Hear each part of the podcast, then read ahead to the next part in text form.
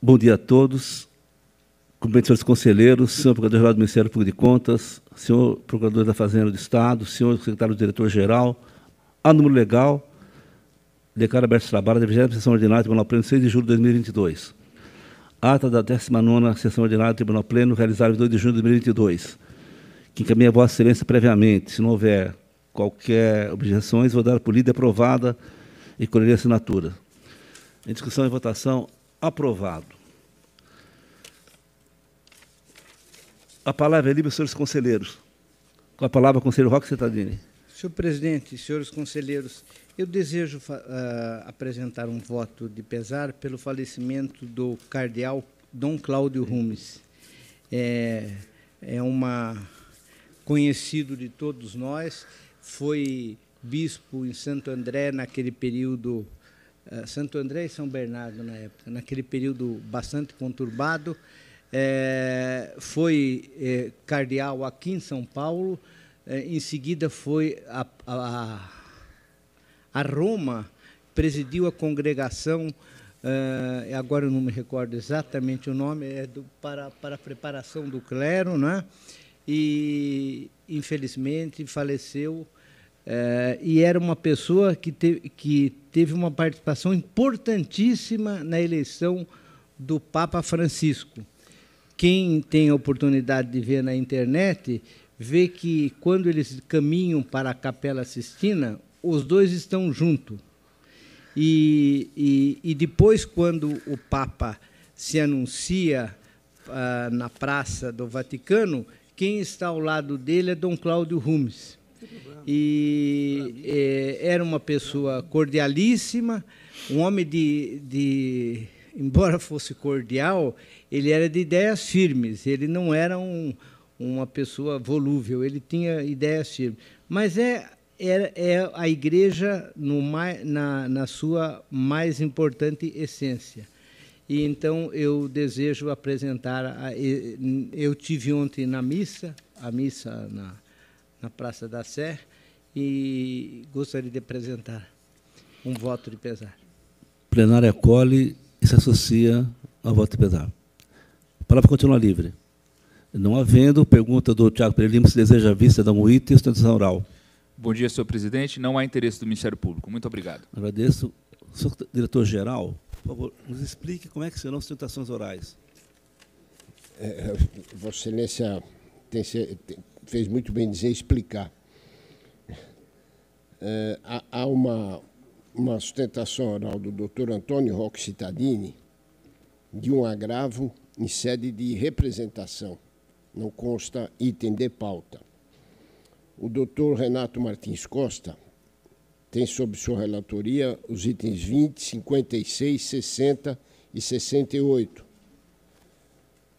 Vossa Excelência tem sustentações orais nos itens 22 e 33, considerando ou melhor dizendo, a doutora Cristiana de Castro Moraes, 22, com tempo dividido, sendo um presencial e outro por videoconferência. Mas os, 81, os 81 e 83, há ah, agravos de representação, Vossa Excelência, sem número, doutor, indeferimento no item 41, 81, a pedido de retirada, Dr. Roque, Dr. Roque eh, adiará por uma sessão o item 40, o 41 com retorno ao gabinete e o 42 por duas sessões.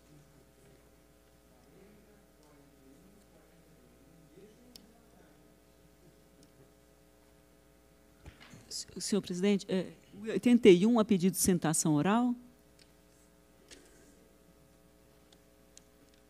No 30, 32, doutora. 32 é o doutor Dimas e, o, e 33 o doutor Dimas, mas isso em, em âmbito de agravo. 81. 81? Sim, senhora eu vou retirar de pauta, é um pedido da defesa para retirar de pauta. Então, já adianto. É, não, ter... é, é, o que eu disse aqui, a ah, pedido tá. de retirada de pauta. Concordo. concordo. Obrigada.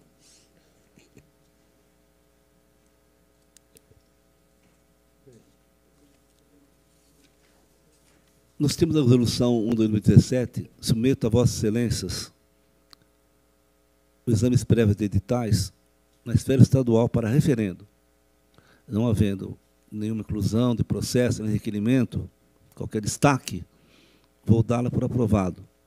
Em discussão, em votação aprovada. Para julgamento, apenas um item. Relatoria do eminente conselheiro Cristiano Castro Moraes, a quem passa a palavra. Senhor presidente, permita-me, eu esqueci de, col colocar um, um aviso, Claro. me permita, eh, para cumprimentar. ah, o- ontem saiu uma grande matéria, não sei se tiveram oportunidade de ver, no SP2 sobre a nossa, a nossa ah, lista de, de obras paralisadas na área da, na, na área da educação. E foram oito minutos, conselheiros, oito minutos, sobre o trabalho do tribunal. Eu acho que está mais do que provado que estas, esta a publicação periódica desse trabalho dá um- uma grande contribuição. Então, eu queria cumprimentar todos que estão envolvidos, porque eh, não foi entrevistado ninguém, mas eu quero cumprimentar todos. O, presidente sabe, eh, eh, eh, levará os cumprimentos para todos, para ele e para todo mundo, que, porque foi oito, foram oito minutos. Oito minutos na Globo são oito minutos muito importantes. Pois não, pela ordem, conselheiro Robson Marinho.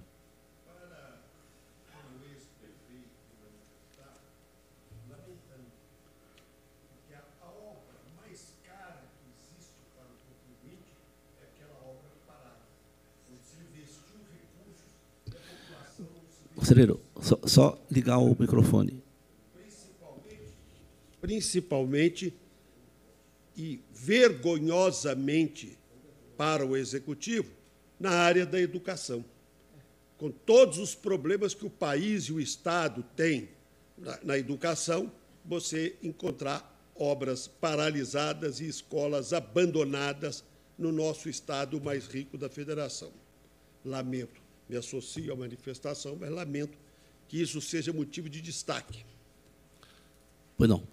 É, com a palavra, o conselheiro Renato Matias Costa. Obrigado, senhor presidente. Apenas é só uma observação. Talvez uma divulgação dessa natureza, embora lamentável, ela tenha, em relação à eficácia do teor do que o tribunal levantou, ah, uma importância mil vezes maior do que qualquer decisão que a gente possa proferir aqui. Porque aí o sujeito corre atrás, porque saiu no SPTV durante oito minutos. Não, e, o- e a televisão foi atrás da- da- do- dos prefeitos e do governo do Estado que. Bom, só para registrar, pedindo permi- permissão ainda para a conselheira Cristiano Castro Moraes, que nós antecipamos a fala dela. É o seguinte, é a terceira reportagem sobre escola abandonada. Segundo, registrar, assim como o conselheiro Alves Marinho falou, é um absurdo. Nós temos banheiros sem, é, escola sem banheiro no estado de São Paulo ainda. É um absurdo.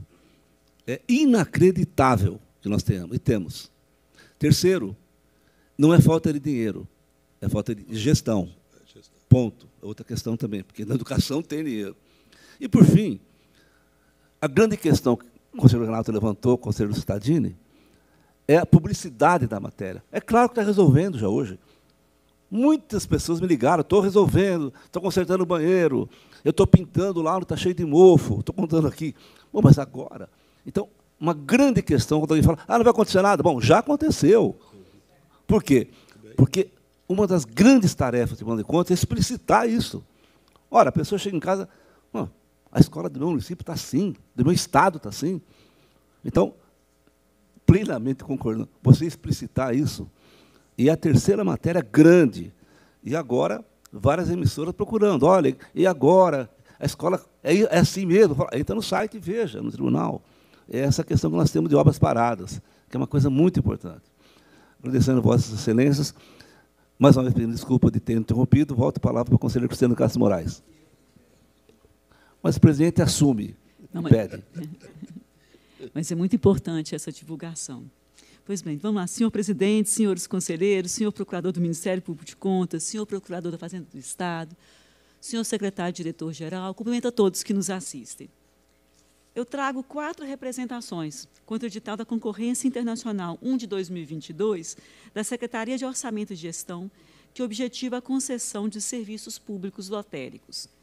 As impugnações recaem sobre diversos aspectos do procedimento licitatório, dos quais eu destaco críticas ao projeto referencial, a modelagem da concessão, a publicidade do certame, as condições de qualificação técnica e a previsão de etapa posterior de comprovação de experiência.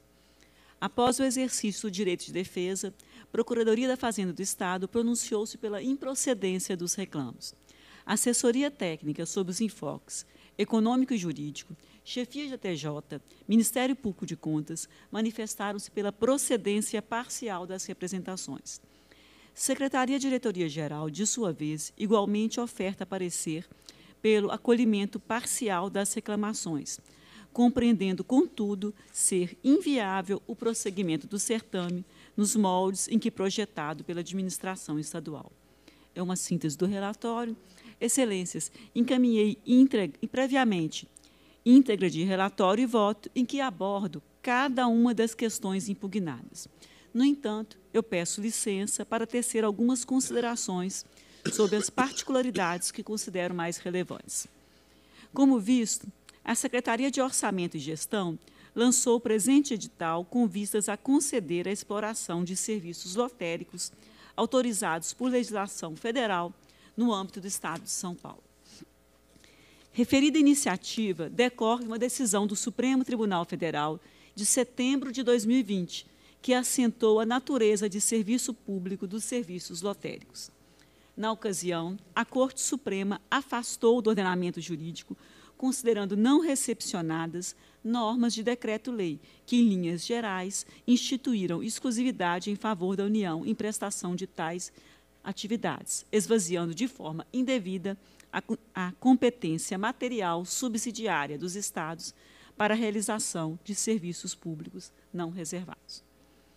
Referida decisão acabou por viabilizar relevante espaço para a obtenção de novas receitas pelos governos estaduais, que podem explorar diretamente ou conceder tais serviços à iniciativa privada. Essa é a gênese do edital em apreço.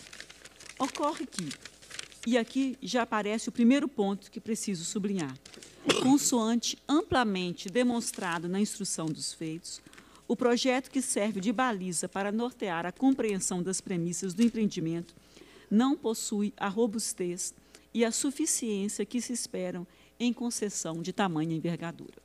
De fato, ainda que ponderadas as dificuldades experimentadas para o desenho de um protótipo de concessão com considerável grau de ineditismo, não se pode chancelar que documento impregnado de sérias deficiências norteie o procedimento competitivo, ainda mais por buscar ensejar pactuação com expectativa de duração de duas décadas. A esse propósito, a assessoria técnica sob enfoque econômico-financeiro, no que foi acompanhada pelos diversos órgãos que atuaram nos feitos, com exceção da Procuradoria da Fazenda do Estado, cataloga inúmeras falhas que denotam a fragilidade do projeto referencial que ilustra a idealização da concessão. Dentre elas, eu realço que não se localiza a reunião em um único estudo de viabilidade econômico-financeira de todas as premissas, informações e dados ofertados pelas empresas do setor, com aptidão para lastrear o objeto referencial, o qual, nas palavras da assessoria, apresenta-se, abro aspas, superficial e precário, por abrigar elementos e parâmetros desconectos e fragmentados, extraídos ora de uma fonte, ora de outra, não viabilizando a exata compreensão das variáveis envolvidas no objeto da concessão. Fecho aspas. Assim, concluo que se mostra essencial ampla revisão dos estudos de viabilidade econômica e financeira, a fim de que seja elaborado documento que consolide de forma completa e apropriada as premissas e os dados da concessão, do qual poderá ser extraído o projeto devidamente embasado para nortear a formulação das propostas. Nesta perspectiva, tendo em vista a amplitude das falhas observadas na concepção da concessão, inviável a continuidade do procedimento nos moldes desenhados pela administração estadual, consoante anotado por SDG, o que impõe a determinação de desconstituição do certame. A despeito de tal proposta, excelências, o voto discorre sobre os demais pontos impugnados com o intuito de evitar sobrevida de falhas em caso de relançamento do certame com objetivos análogos. Friso que, em linhas gerais, as orientações recaíram sobre aspectos que denotavam patentes desacertos, prestigiando nos demais casos os atos praticados e o texto editalício, sem prejuízo de ofertar algumas recomendações. Assim, excelências, tendo encaminhado íntegra de relatório e voto a vossas excelências, eu encurto razões, concluo meu voto que considera parcialmente procedentes as representações para determinar que a Secretaria de Orçamento e Gestão proceda à anulação da concorrência internacional 1 de 2022, sem prejuízo de demais orientações constantes no voto. É como voto. Em discussão? Em votação? Aprovado. Uh, antes de continuar na pauta, eu vou passar a palavra à conselheira substituta, auditora Silva Monteiro, em que há um processo sob a relatoria de Vossa Excelência, doutora Silvia. Ah, para a retificação na lista? Qual processo que é? Então, é mais um processo que, infelizmente, não estou com o número na mão, Peço a assessoria minha que próxima vez traga aqui para minha mão, por favor, que vê a pauta. Em discussão, em votação, retificado. Obrigado. Com a palavra, conselheiro Roque Cittadini. Vamos à sessão, né? Que eu não tenho processo. Sessão. Item 1 da pauta trata-se da fundação do Centro de Atendimento Fundação Casa. É um recurso ordinário, prestação de contas atendimento ao adolescente, melhora nos resultados orçamentários, parecer conclusivo e demonstrativo, inexistência de malversação, a Casa fala pelo acolhimento das razões, conhece e dá provimento cancelando a multa. Eu encaminhei o relatório e o voto que vai no mesmo sentido, dá provimento, cancela a multa é, aos responsáveis. É esse o meu voto. Em discussão? Em votação, aprovado. 2 a 18. Esse não tem que retirar? Não, que eu, ah, bom, então tá bom. É, é, Secretaria, Secretaria, contrato de gestão da Secretaria da Saúde com a Seconci. Seconci, essa coisa está dando trabalho para nós aqui. É um recurso ordinário é, um ajuste foi definitivamente julgado irregular, ausência de demonstração de economicidade, assessoriedade dos termos aditivos, não caracterizada a residência, os recursos conhecidos e parcialmente provido para cancelar as multas. Este é o sucinto relatório, eu encaminhei o relatório na íntegra. Eu, é, em preliminar, conheço, senhor presidente.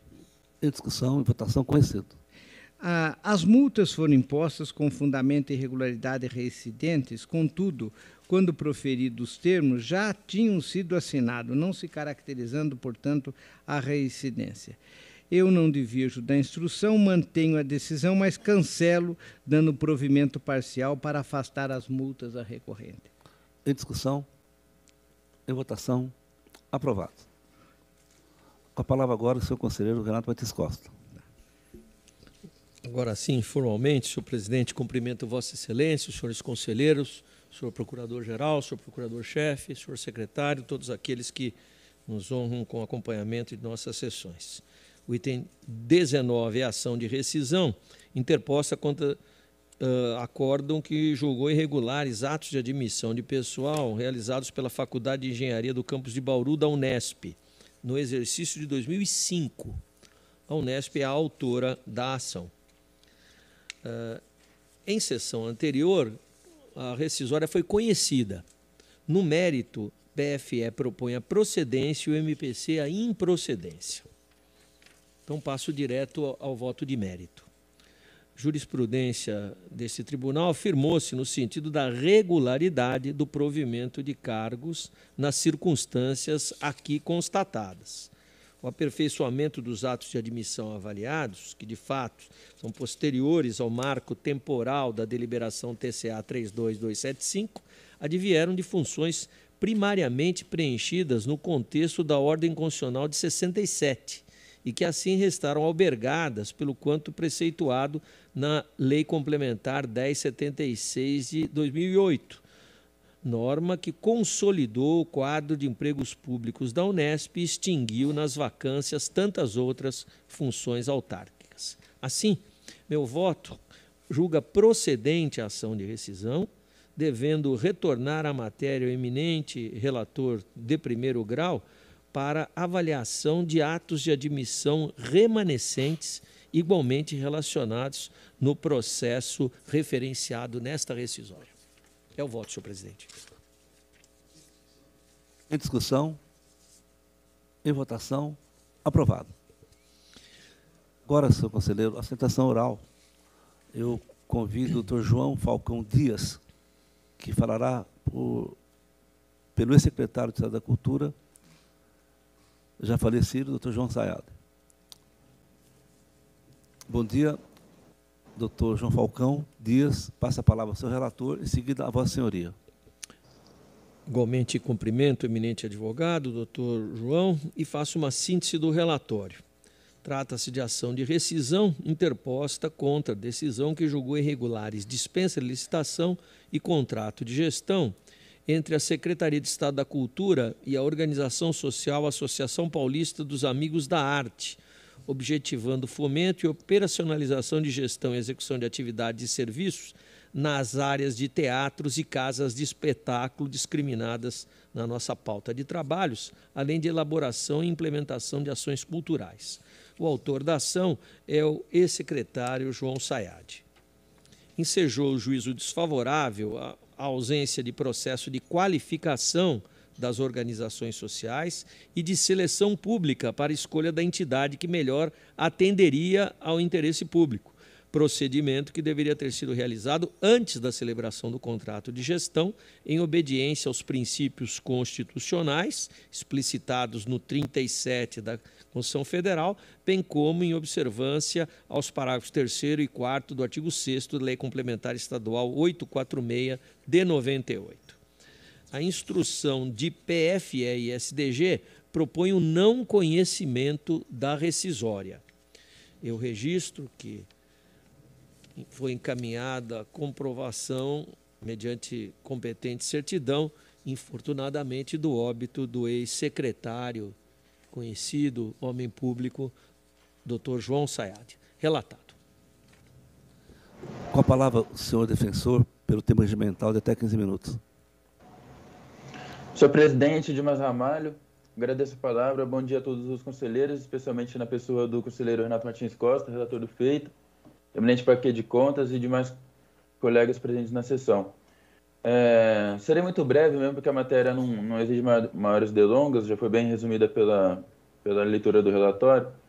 É, o que nós trazemos é um contrato de gestão firmado entre a Secretaria de Estado de, de Cultura e a Associação Paulista dos Amigos da Arte para atividades ali de, de, no, no campo da cultura, notadamente no Centro Cultural de Estudos Superiores é, Autos Pagano e da Casa das Rosas. É, é um contrato de gestão celebrado em 2007, em, cuja, em cujo contexto, em cujas circunstâncias, vigorava, vigoravam entendimentos que vieram a ser alterados na, na, na sequência por este colhendo do Tribunal de Contas. É, ao ser julgada a matéria, é, no, ao, ao, ser atuada e, e posteriormente julgada a matéria, entendeu-se que haveria vícios, falhas no procedimento de chamamento público e isso justificaria, portanto, o, o, o juízo de irregularidade da contratação. O que acontece? duas questões principais merecem realce aqui. Em primeiro lugar, após esse juízo de irregularidade do, do contrato de gestão, a jurisprudência desta colenda corte evoluiu, avançou no sentido de que aquelas críticas atinentes ao procedimento de, de chamamento público e, e, e, a interpretação da Colenda Corte sobre a lei complementar estadual que rege a matéria, eram críticas que deveriam servir como recomendações para a administração pública, mas restrita ao campo das recomendações e não como uma censura ou uma reprimenda, um, juízo de, de, de, desfavor, de desfavor, de irregularidade do, do contrato de gestão. Ou seja, aqui nós já temos uma primeira, um primeiro elemento. O, o fundamento que lá atrás justificou a irregularidade do contrato de gestão evoluiu na jurisprudência da escolha da Corte para deixar de ser um fator de censura e se tornar um fator de recomendação para a administração pública. Esse já é um primeiro dado relevante. O segundo é que, mesmo olhando para o acordo reincidendo, o venerado acordo reincidendo, que, que, aqui, é, que é objeto aqui tematizado, é, esse acórdão traz precedentes desta da corte é, a realçar, a reforçar o juízo de irregularidade do contrato de gestão, sendo que esses precedentes vieram a ser reformados em sete de recurso pelo egrégio plenário para reverter a irregularidade daqueles outros contratos de gestão analisados. Ou seja, os precedentes jurisprudenciais que serviram de censura para o contrato de gestão aqui em análise foram revertidos pelo próprio entendimento e ponderação da, do, do, do colhendo plenário dessa igreja corte. Sendo jurisprudência da, do, do, Tribunal de Contas uma, uma, fonte do direito e, uma, e, e, algo que guia a ação dos administradores, gestores públicos, isso também seria um elemento que, for, que corrobora a conveniência e a, a, a pertinência desta ação rescisória. Em, em, terceiro lugar, mas não menos importante, é, evoco aqui, já reforçando como está trazendo na, na, nossa ação rescisória, o artigo 24 da LINDB, que diz que os entendimentos e as revisões e as novas orientações não podem retroagir quando em desfavor do agente público deve ser levado em conta pelos órgãos de controle, naturalmente para esta colenda da corte, as orientações vigentes à época. E a época, estou falando em 2007, a época não era um fator de censura, não era um fator de irregularidade o procedimento de chamamento público tal qual conduzido no âmbito da Secretaria de Estado de Cultura. Portanto, naquele contexto, a administração estadual conduziu conforme, inclusive, era pacificamente entendido por esta colenda corte. Não só entendido por essa colenda corte, mas também praticado na maioria dos contratos de gestão que, que, que, que eram naquela época conduzidos no, no, na Secretaria de Estado da, Cultura. Como Vossas Excelências bem sabem, são esses contratos foram se tornaram bastante predominantes ao longo da década primeira década do, do, do, do século e notadamente durante a gestão do ex-secretário João Sayad, foram vários desses contratos celebrados. Esses contratos celebrados seguiam esse procedimento de chamamento público, que veio a ser, veio a ser censurado nesse processo específico, mas a, a, sua totalidade era assim conduzida e sempre com o aval, com a, a boa indicação da colenda da Corte de Contas. Ou seja, ao seu tempo, o secretário, a secretaria agiram conforme o melhor direito, conforme a melhor jurisprudência do Egrégio Tribunal de Contas. Após a censura feita nesse, no, no acordo rescindendo, os novos paradigmas, as novas orientações e premissas normativas indicadas pelo TCE passaram a ser acolhidas de forma pacífica e tranquila pela, pela Secretaria de Estado da Cultura. Ou seja, cumpriu o seu papel, a orientação do Tribunal de Contas cumpriu o seu papel de pedagógico e de melhor orientar a administração. Foi plenamente acolhida essa nova orientação. O que não se pode, o que nós rogamos e que nós pugnamos é que esse novo entendimento sirva como uma advertência, sirva como uma recomendação, mas sem retroagir em desfavor de atos anteriores que eram praticados conforme o melhor direito, que eram praticados conforme a orientação do Tribunal de Contas e, e, sobretudo, em benefício da coletividade. Aqui não se diz nenhuma crítica sobre a execução dos trabalhos, e são trabalhos relevantes, caros na, na, na agenda da cultura. hoje, então, mais caros ainda, eu falo hoje literalmente mesmo, pelos, pelas novidades legislativas da semana, é, que, nós sabemos que na cultura vão crescer, vão, vão ter um papel ainda mais importante.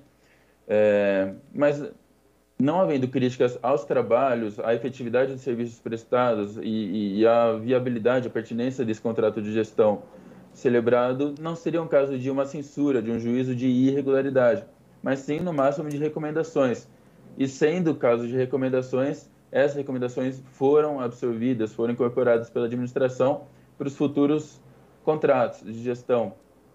Tanto é que não há notícia, a partir desse caso específico, de novas reprimendas desta colenda corte contra é, aqueles contratos de gestão celebrados na Secretaria da Cultura.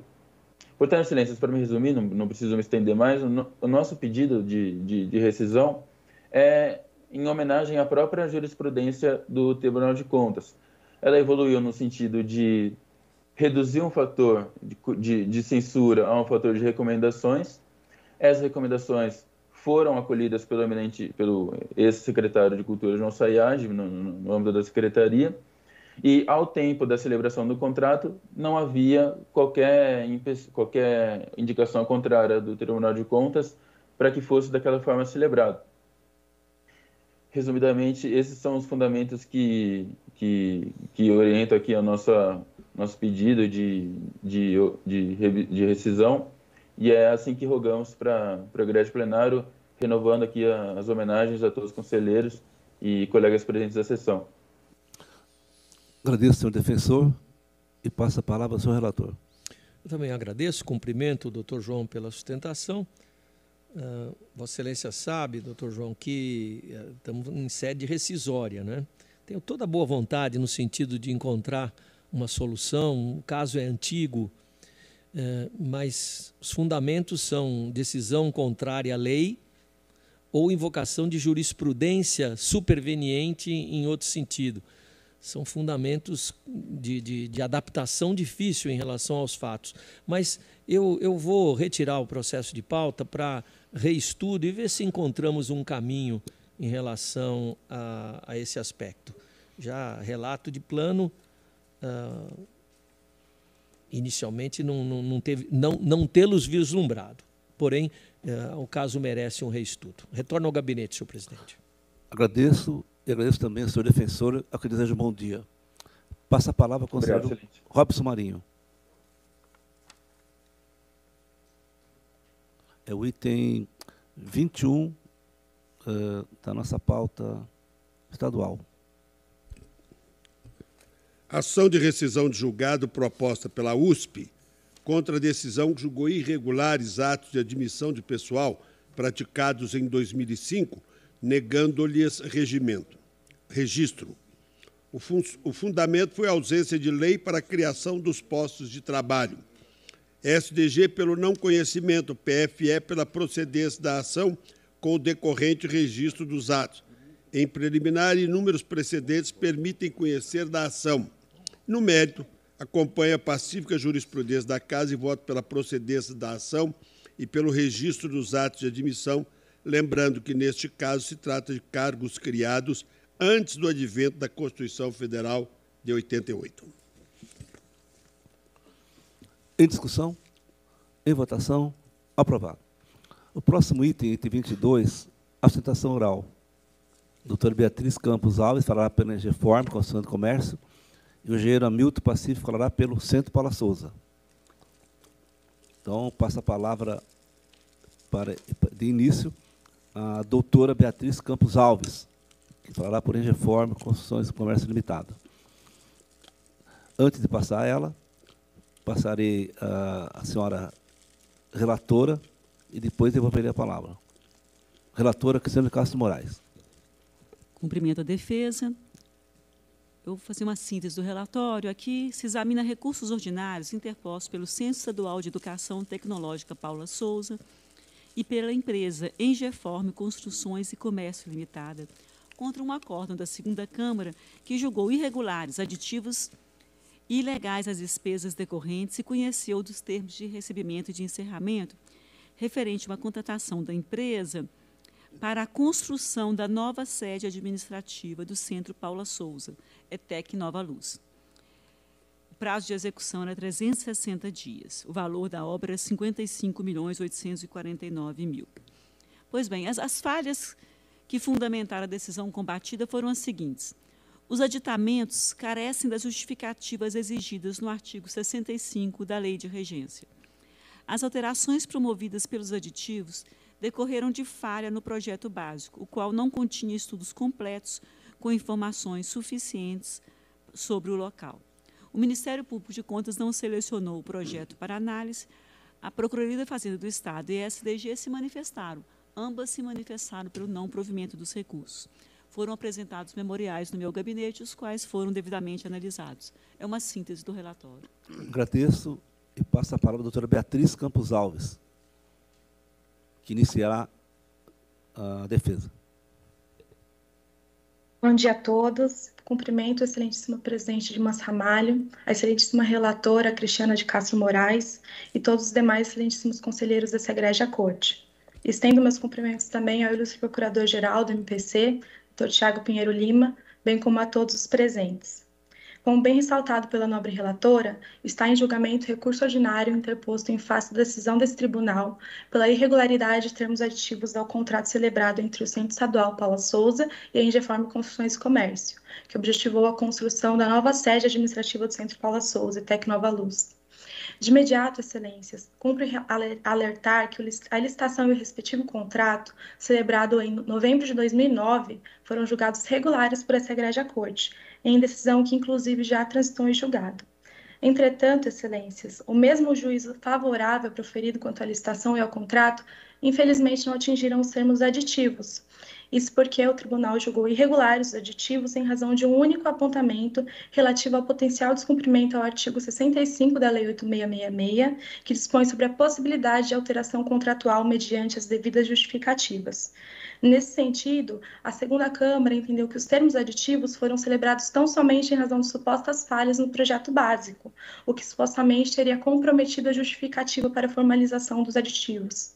Feita essa breve contextualização, Excelências, antes de abordar o mérito do apontamento, ressalta-se que a suposta falha alçada como argumento para a decretação do juízo desfavorável com a devida vênia não pode ser atribuída à contratada, pois está intimamente ligada à fase interna da licitação, da qual o recorrente não participou e nem teria como fazê-lo. Portanto, excelências, não sendo de competência da contratada a elaboração do projeto básico, pois, como dito, esse é desenvolvido pela administração na fase interna da licitação e não tendo concorrido de forma nenhuma para o ato inicialmente tido irregular por essa egrégia corte, não há pressuposto lógico para a responsabilização da recorrente.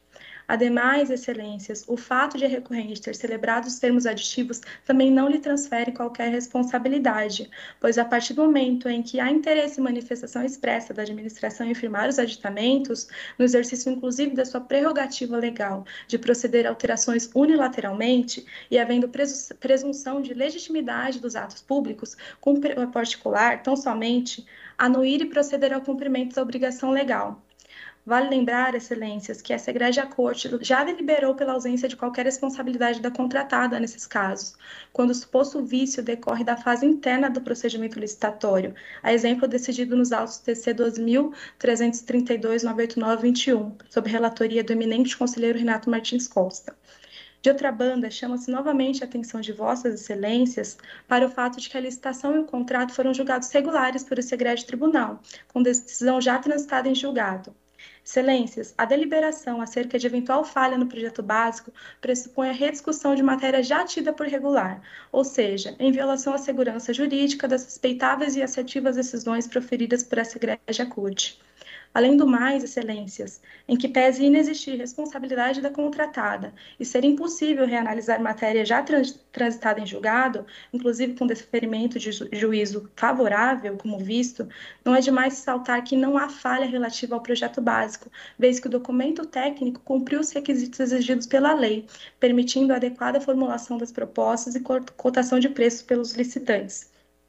A justificativa para a formalização dos aditivos, tal como exige o artigo 30, 65 da Lei de Licitações, deram conta da necessidade de um aprimoramento do projeto básico, somente passível de ser constatado no momento da execução dos serviços, tal como exposto e comprovado pela administração, inclusive em suas razões recursais. Por fim, mas com a devida importância, alerta-se para o fato questionado na manifestação da, da douta PFE, de que não for evidenciado e sequer apurado qualquer prejuízo à administração em decorrência da celebração dos aditivos. Pelo contrário, excelências, o objeto contratual foi regularmente entregue, trazendo enormes benefícios aos administrados não podendo tal fato, com o devido acatamento, ser desconsiderado neste respeitável julgamento, principalmente tendo em vista os novos parâmetros fixados pela LINDB, que dizem respeito à correta ponderação e proporcionalidade das decisões controladoras.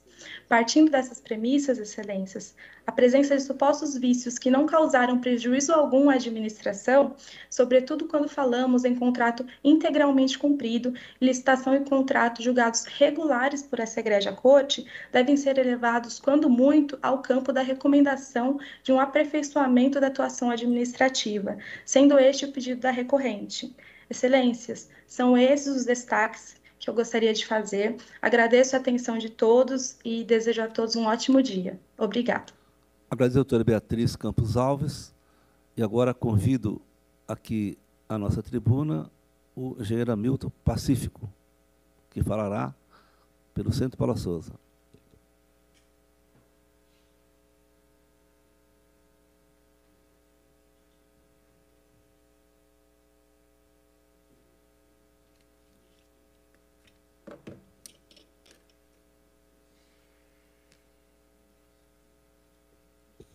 A palavra o senhor engenheiro pelo tempo regimental que ainda uh, está começa a correr nesse momento. Muito obrigado. Eu cumprimento a todos que estão presentes aqui.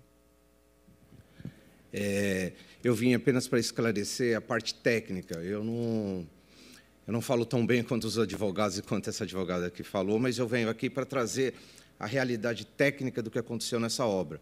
Não houve nenhuma falha no projeto o que ocorreu foram algumas ações necessárias para melhorar o que já tinha sido projetado. Nós tivemos alguns fatos supervenientes. É, foi dito que faltou alguns esclarecimentos, algumas apresentações que geraram esse aditivo, mas todos estão dentro do processo. O que, que aconteceu? Vocês me permitem? Eu não sei se é possível enxergar. Nós construímos é, o prédio do Centro Paula Souza, mais a área de capacitação e mais uma escola técnica, numa área de 10 mil metros quadrados, ou seja, um quarteirão dentro da Cracolândia. Era uma ação do governo para revitalizar a área e nós construímos esses três prédios dentro desse complexo. O que nós tínhamos lá na época? Um monte de edificações que foram desapropriadas, algumas nós não conseguimos entrar durante o, o, processo, nós trabalhamos com projetos existentes, mas os proprietários fizeram N mudanças, muitas construções irregulares, que nós acabamos descobrindo quando começamos a fazer a demolição. Isso não tinha como ser previsto antes. A área que nós estamos falando era uma área histórica. É, vocês devem ter percebido que quando houve a construção ali no Anhangabaú, foi encontrado uma área arqueológica. A obra ficou parada por um bom tempo para fazer a recuperação e para que os órgãos de defesa do patrimônio histórico verificassem quais eram o, os materiais que estavam lá naquela época. E o mesmo ocorreu com a gente. Nós achamos vários materiais históricos do século XVIII, final do século, começo do século XIX. Isso também impactou numa demora da obra. Tivemos que fazer várias paralisações para que a gente pudesse fazer o resgate dessas peças. Pois bem, a, a construção, que foi outro fato que o, o julgador da área técnica disse, a mudança do, do prédio é, ocorreu, ocorreu a construção de muros de arrimos. Então, o prédio, imaginem vocês, 10 mil metros quadrados num quarteirão inteiro. A construção era assim: eu tinha os arri... o talude natural e aqui embaixo era a garagem.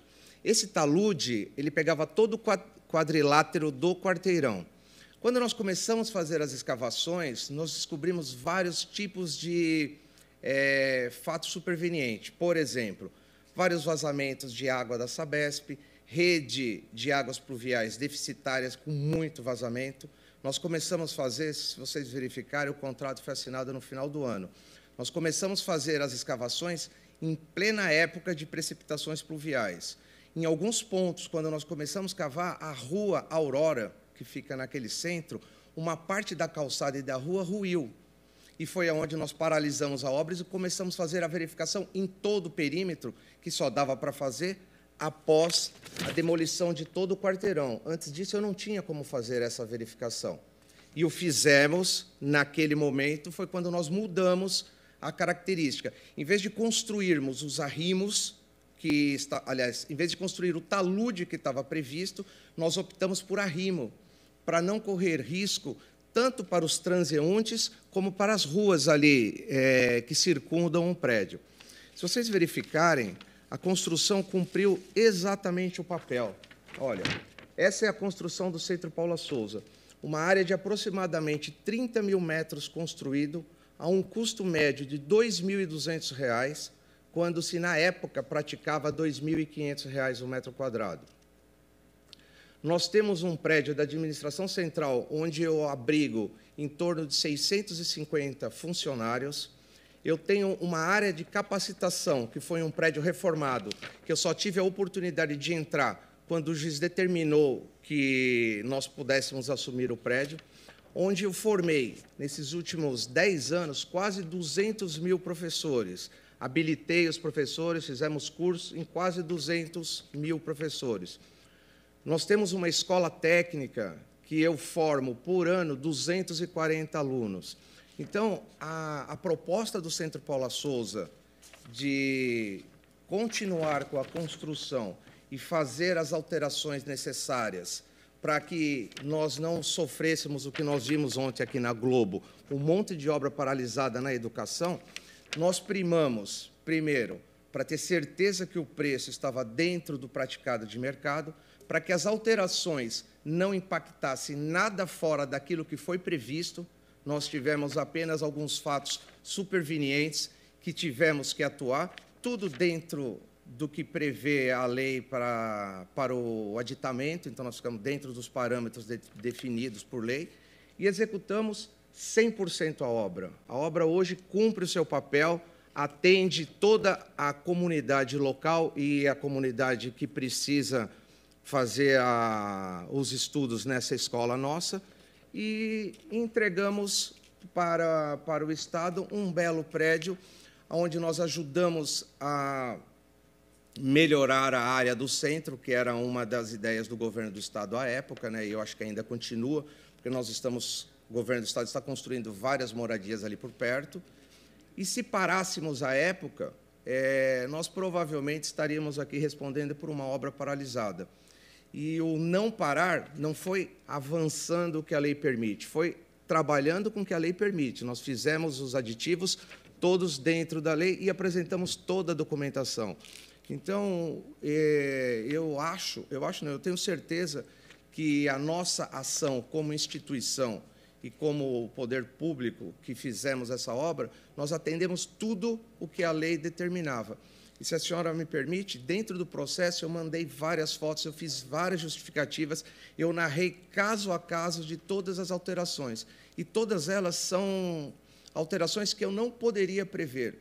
Dentro disso tudo, nós fizemos inclusive uma, um convênio com o ICIF, com um, uma entidade italiana, onde ela doou para o governo do estado muito equipamento. Os nossos professores foram na Itália, fizeram cursos, trouxeram a tecnologia para cá e nós implementamos nessa escola.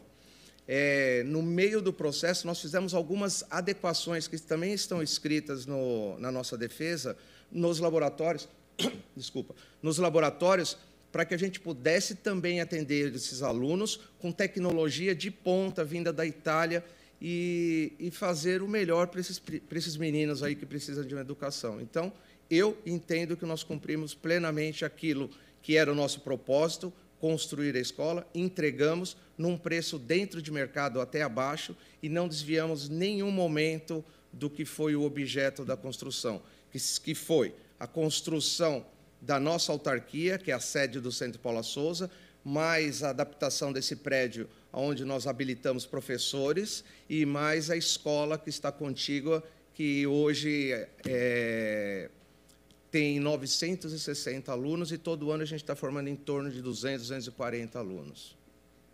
Muito obrigado. Agradeço e devolvo a palavra à senhora conselheira. Primeiramente, eu quero agradecer tanto a advogada quanto o engenheiro as contribuições aqui trazidas. São muito pertinentes, eu gostaria de analisar todas as informações trazidas, eu quero retirar o processo de pauta com retorno ao gabinete. Agradeço. A senhora conselheira me permite? Vai retirar de pauta, o que é uma atitude bastante sensata, é, até porque o seguinte, doutor Diego, a advogada fez bem o papel dela, sustentou legalmente, mostrando que a licitação e o contrato já foram julgados regulares. Quer dizer, nós vamos voltar hoje a uma fase de projeto básico de uma obra que foi construída em 2009. Quer dizer, e como o senhor, com muita clareza, demonstrou para todos nós e eu também me permito, como a conselheira, de agradecer a sua contribuição, porque nos deu uma visão exata do que foi feito lá, o, o, o, interesse público atendido por essa construção, por essa escola, e todos os fatos supervenientes que aconteceram, dificultando, exigindo esses aditivos. Portanto, eu agradeço a sua contribuição, que demonstra que querem efetivamente nos informar e nos esclarecer para que possamos tomar uma decisão correta sobre esse assunto e com, com, todos esses elementos. E não poderia estar em mãos melhores do que a ilustre conselheira Cristiana de Castro Moraes, que é aquela mais persistente, que vai à busca realmente é, para fazer justiça. Muito obrigado. Obrigado, conselheira. Agradeço, volto ao gabinete de Sua Excelência, agradeço o, o senhor engenheiro, que desejo um bom dia. Continue a palavra, conselheira.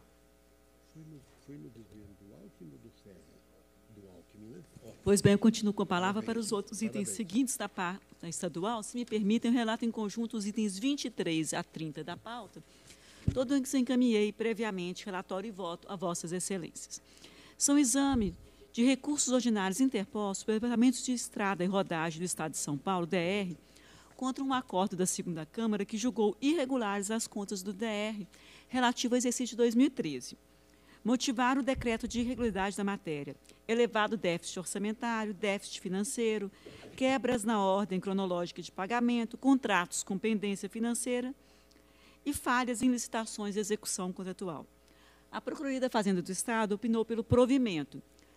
Ministério Público de Contas e SDG pelo não provimento. Em preliminar, conheço os recursos ordinários. Em discussão e votação conhecido. No mérito, na conformidade do relatório e voto encaminhado previamente a Vossas Excelências, em que pese as manifestações do Ministério Público de Contas e da SDG, eu pondero que devemos considerar o histórico dos julgamentos dos balanços anuais do DR nessa conta, nessa corte. Assim, se analisado isoladamente, realmente o déficit orçamentário da ordem de 243% é muitíssimo elevado. Entretanto, Tal fato é recorrente no balanço DR, sendo relevado em exercícios anteriores e posteriores. Eu encaminhei íntegra de relatório e voto a Vossas Excelências e eu cito trechos de votos de 2014 e 15, posteriores e anteriores, em situações semelhantes em que as contas foram julgadas regulares com recomendações. Quanto às quebras na ordem cronológica de pagamento e contratos com pendências financeiras, observe também que essas questões foram objetas de recomendações nas contas de 14, 15, 16 e 17. Logicamente, eu acho que tem que ser dado o mesmo tratamento nas contas de 2013. Por fim, quanto aos apontamentos concernentes às licitações, acompanhamento da execução contratual, verifico que tais falhas foram objetos de recomendações nos âmbitos das contas das divisões regionais, das UGS. Foram apontados nas UGS julgadas regulares com recomendações. Então, entendo que é o caso. Ante o exposto e considerando os precedentes, eu quero novamente deixar frisado aqui que aqui é conta de 2013. Contas anteriores que eu peguei, 10, 11, 12, 14 a 18, todas, é um histórico de contas, todas a mesma situação, julgadas regulares. Então, não vejo como dar tratamento diferente à conta de 2013, na mesma situação. Considerando todos esses precedentes, o meu voto para considerar regulares as contas com ressalvas. Muito bem. Discussão e votação aprovados. E, por fim, na parte estadual, ao meu, meu encargo, é o item 31. São recursos ordinários interpostos pela Secretaria de Estado da Cultura e pela Associação Passo das Artes Francisco Matarazzo Sobrinho, contra a decisão da segunda Câmara que julgou irregulares dispensa de estação, contrato, objetivando o fomento e operacionalização do Museu da Imagem e do Som, do Passo das Artes, bem como irregulares termos aditivos. Aqui também a instrução é pela irregularidade, SDG, PFE e Ministério Público de Contas. Esse processo constou da pauta em que teve já sustentação oral. Registro também que foram apresentados memoriais no meu gabinete. A sustentação oral foi feita, inclusive, no dia 4 de maio, um dia que eu não estava presente em sessão, mas eu escutei a sustentação oral na gravação. E, em preliminar, os recursos estão em termos dele, eu conheço.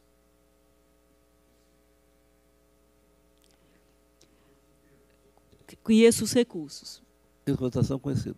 Tá. No mérito, eu ressalto que da convocação pública em, decorreram três contratos de gestão o ajuste que ora se analisa e mais dois ajustes, um firmado com a Associação Museu de Arte Sacra de São Paulo e o outro com a Associação Pinacoteca de Arte e Cultura. Então foi uma mesma convocação pública e decorreram três contratos de gestão. Esse contrato de gestão foi julgado irregular, esse agora com o Museu da Imagem do Som. Mas os outros dois contratos de gestões decorrentes da mesma contrato de gestão foram julgados regulares. E eu destaco alguns trechos no voto que encaminhei previamente a Vossas Excelências. Em relação à vantajosidade, eu ressalto que o tema foi objeto da análise por essa Corte no TC 492402614, que foi o decorrente do contrato de gestão com a Associação Pinacoteca, e, naquela ocasião, a questão foi afastada. Ressalto novamente que, decorrente da mesma convocação, eu adoto o mesmo posicionamento aqui. Da mesma forma, em relação à ausência de critérios objetivos de avaliação de desempenho, idêntico apontamento constou dos autos que analisaram os demais contratos de gestão, nos quais os relatores entenderam que a questão restou sanada. Assim, considerando o princípio da segurança jurídica e da isonomia, entendo que a mesma orientação deve ser anotada, uma vez que, como dito, os três ajustes decorreram da mesma convocação pública contando com as mesmas regras. Sobre as diferenças em relação ao contrato de gestão anterior, verifica-se que houve um incremento no objeto, a exemplo das ações recorrentes referentes ao programa de exposição, programa cultural e programa do ponto MIS. Em curto razões, tendo encaminhado previamente relatório e voto a Vossa Excelência, ressalto que os termos aditivos da fiscalização não registrou apontamentos de irregularidades, podendo ser julgados regulares também, e, diante do exposto, considerando os precedentes, o meu voto é pelo provimento. Com a palavra, o conselheiro Robson Marinho para discutir. Apenas e tão somente para cumprimentar a ilustre conselheira Cristiana de Castro Moraes por seu voto, pelas alternativas encontradas para fazer justiça e dar coerência às decisões do nosso tribunal, na medida que outros dois contratos do mesmo chamamento já foram julgados regulares. Então, por segurança jurídica, está dando pela regularidade deste chamamento que estamos apreciando. Portanto, eu não quero desmerecer o trabalho da fiscalização, as manifestações da PFE, da SDG e do MPC. Meu entendimento está totalmente alinhado com a relatora a quem acompanho e o faço convicto, gostoso.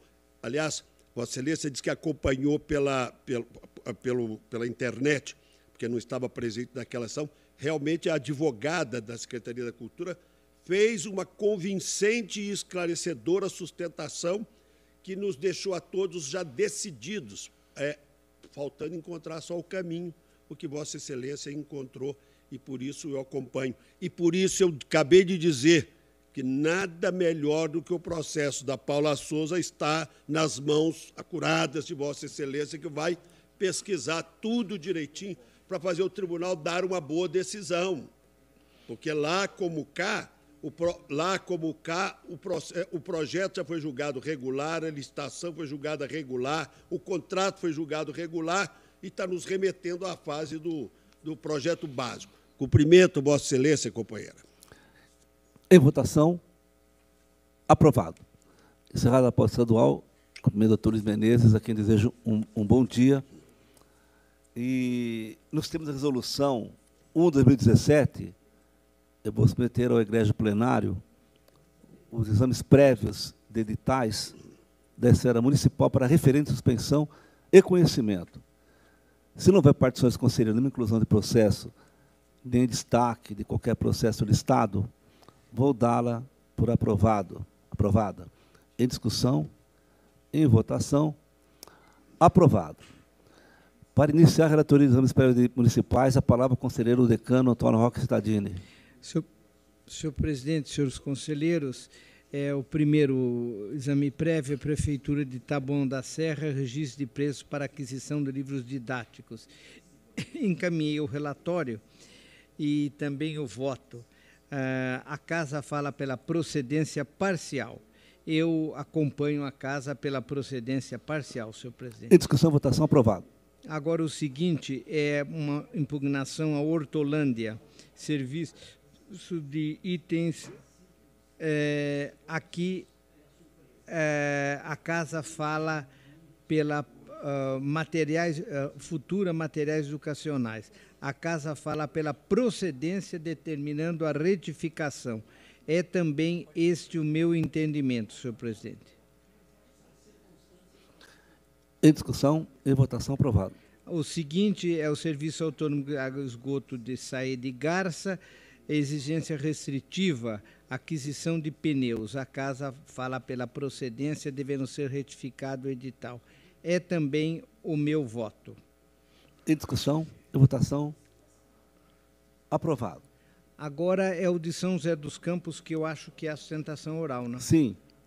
A sustentação oral, sim.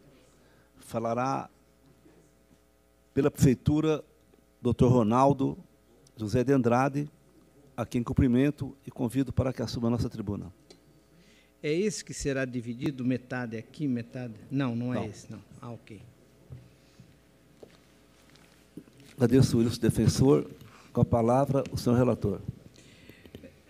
Cumprimento o ilustre advogado. Trata-se de agravo interposto pela Prefeitura de São José dos Campos de despacho que determinou à Prefeitura a apresentação de justificativa de cinco dias e que deixasse de fazer qualquer ato referente à assinatura do contrato.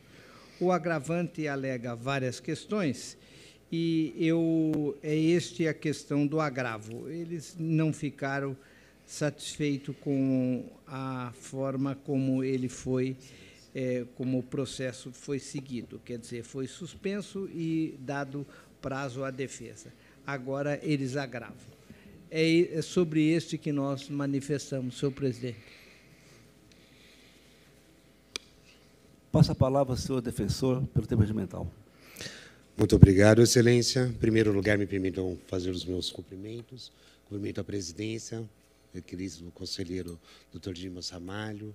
Cumprimento a todos os demais conselheiros, conselheira Cristiana, conselheiro Ricardo Martins Renato Martins Costa, perdão, perdão.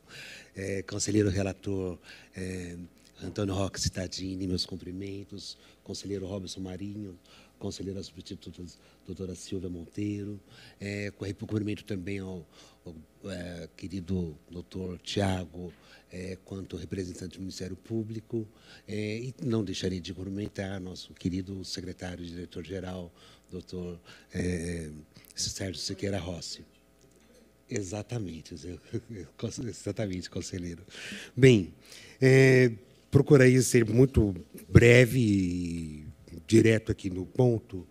Ah, basicamente, a questão, talvez até cause algum espanto, o fato do município ter ainda agravado, do, digamos assim, o colega um pouco mais novo que está cuidando com bastante afinco e cuidado desse processo, tenha inclusive agravado da decisão, e talvez não nesse afã, talvez nesse afã desse, dessa cautela processual, é, tenha, inclusive, levado a alguma delonga ainda do processo, do andamento do processo. Então, a minha fala aqui, eu gostaria de pontuar para Vossas Excelências um breve contexto da situação. Estamos tratando de um bem público da União, que, por ajuste entre as partes, pessoas jurídicas de direito público, está aí sendo municipalizado, com toda uma tratativa junto à SAC, a Secretaria da Aviação Civil, também com toda uma preocupação com uma, um acompanhamento prévio anterior de uma determinada consultoria auxiliando na, nessa modelagem desse contrato, com edital que utiliza, um para, utiliza parâmetros absolutamente idênticos aos parâmetros utilizados pela SAC em várias outras situações, e eis que vamos, então, para um procedimento em cujo objetivo é justamente o alcance da proposta mais vantajosa, eis que depois de 51 lances, 51 lances, em que disputam a hora representante, HBR, e a empresa declarada vencedora, a Aeropart. Chegamos ao valor de outorga final de 16,15 bilhões de reais, quando partíramos inicialmente de 2 milhões e 300 mil reais. Ou seja, vemos aí a efetividade do objetivo do procedimento licitatório, que vem a ser, de fato, a ampla competição e a obtenção da proposta mais vantajosa. Não admira, portanto, que, ainda que vencida a fase licitatória, essa empresa, cuja, cujo último lance, a empresa representante, seu último lance foi de 16,1, 100, 100 mil reais a menos da empresa vencedora. Depois de 51 lances apenas, ela desistiu mas não desistiu totalmente do procedimento. Ela primeiro partiu para um procedimento judicial, um mandado de segurança, cuja petição inicial contempla exatamente os mesmos itens, os mesmos argumentos, exatamente os mesmos argumentos trazidos na representação inicial, ora objeto de apreciação por esta Corte que também uh, argumentos esses que já haviam sido levados à fase administrativa por meio do respectivo processo administrativo e haviam sido afastados. Uh, portanto, não admira que, ainda que lá, após manifestação do Ministério Público Estadual, rejeitando, afastando completamente todos os argumentos trazidos pela HBR, pela hora representante, sentença judicial de, denegando a segurança.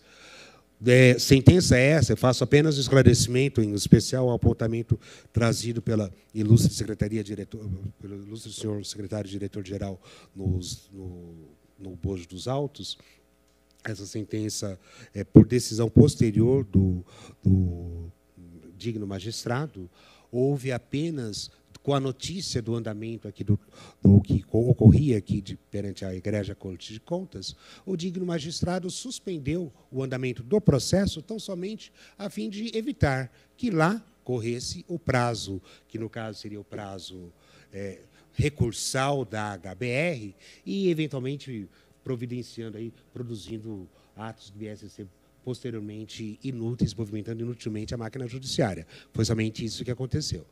Mas a sentença, eh, tanto a manifestação do Ministério Público quanto a sentença, é, afastando totalmente todos, todo o, o, entendimento, ou seja, toda a representação trazida, em que, se Vossas Excelências é, observarem, eu, ao longo aqui da, da tramitação na casa, é, tem sido é, evidente para nós que todos os órgãos técnicos têm observado claramente a extensão desses, dessas manifestações da representante em vários pontos, na verdade, ela chega literalmente a, a fazer é, elucubrações absolutamente fantasiosas, eventualmente imaginando algum conluio dos servidores públicos municipais com a o representante notarial do 17º cartório da cidade do Rio de Janeiro, com o servidor da, do município de Cabo Frio,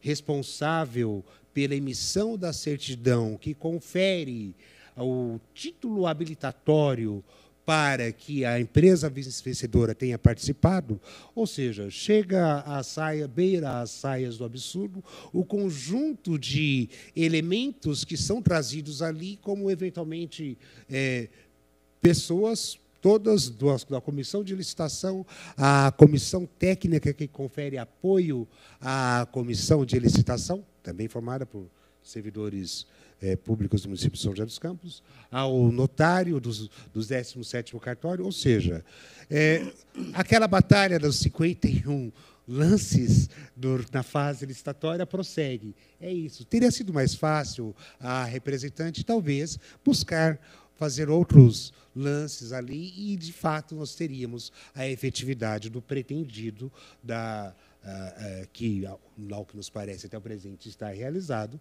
que é a efetivação da melhor contratação, da contratação mais favorável, aí, é, é, mais, mais vantajosa ao erário, que, no caso, o objeto dá o critério de julgamento maior valor de outorga e alcançamos aí o maior valor de outorga. É, portanto, é, eu até faço esse contexto aqui da, da situação, porque no ínterim, no curso do agravo, as, a casa tem adentrado também nos aspectos de mérito. É, eu observei a própria TJ, inclusive. Então, de todos os pontos levantados pela representante, todos foram afastados pela TJ, com uma única exceção, um único ponto.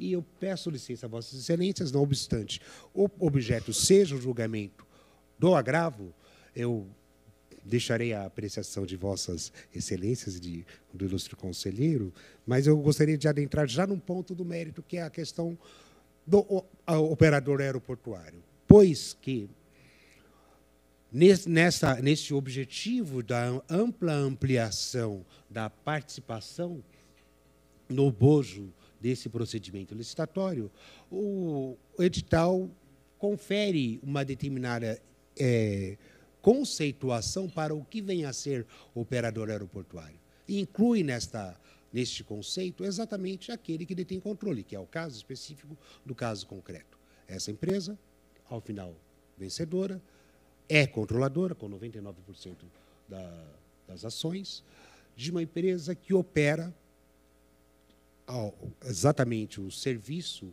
objeto de uma determinada certidão expedida pela Prefeitura de Cabo Frio, é, na cidade de Cabo Frio, no aeroporto de Cabo Frio.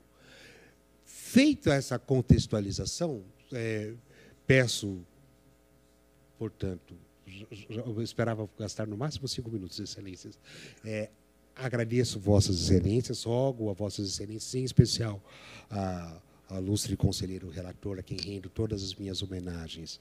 É, peço, rogo a Vossa Excelência, em primeiro lugar, as escusas do município por algumas petições, às vezes demasiadas, que tenham adentrado aos autos e, eventualmente, até atrasando o andamento do feito, mas que se justificam tão somente pelo fato de o município de ter, neste instante, uma determinada, um determinado ajuste com a União, com a Secretaria de Aviação Civil, e, portanto, uma planificação, um cronômetro, prazos que temos ali estabelecidos, inclusive com uma última sinalização de que a Secretaria não pretende uma nova prorrogação. Então, foi tão somente uma, essa situação de fato, mas que Vossa Excelência, por favor, não sinta-se de forma alguma premido aqui por uma necessidade que é do município.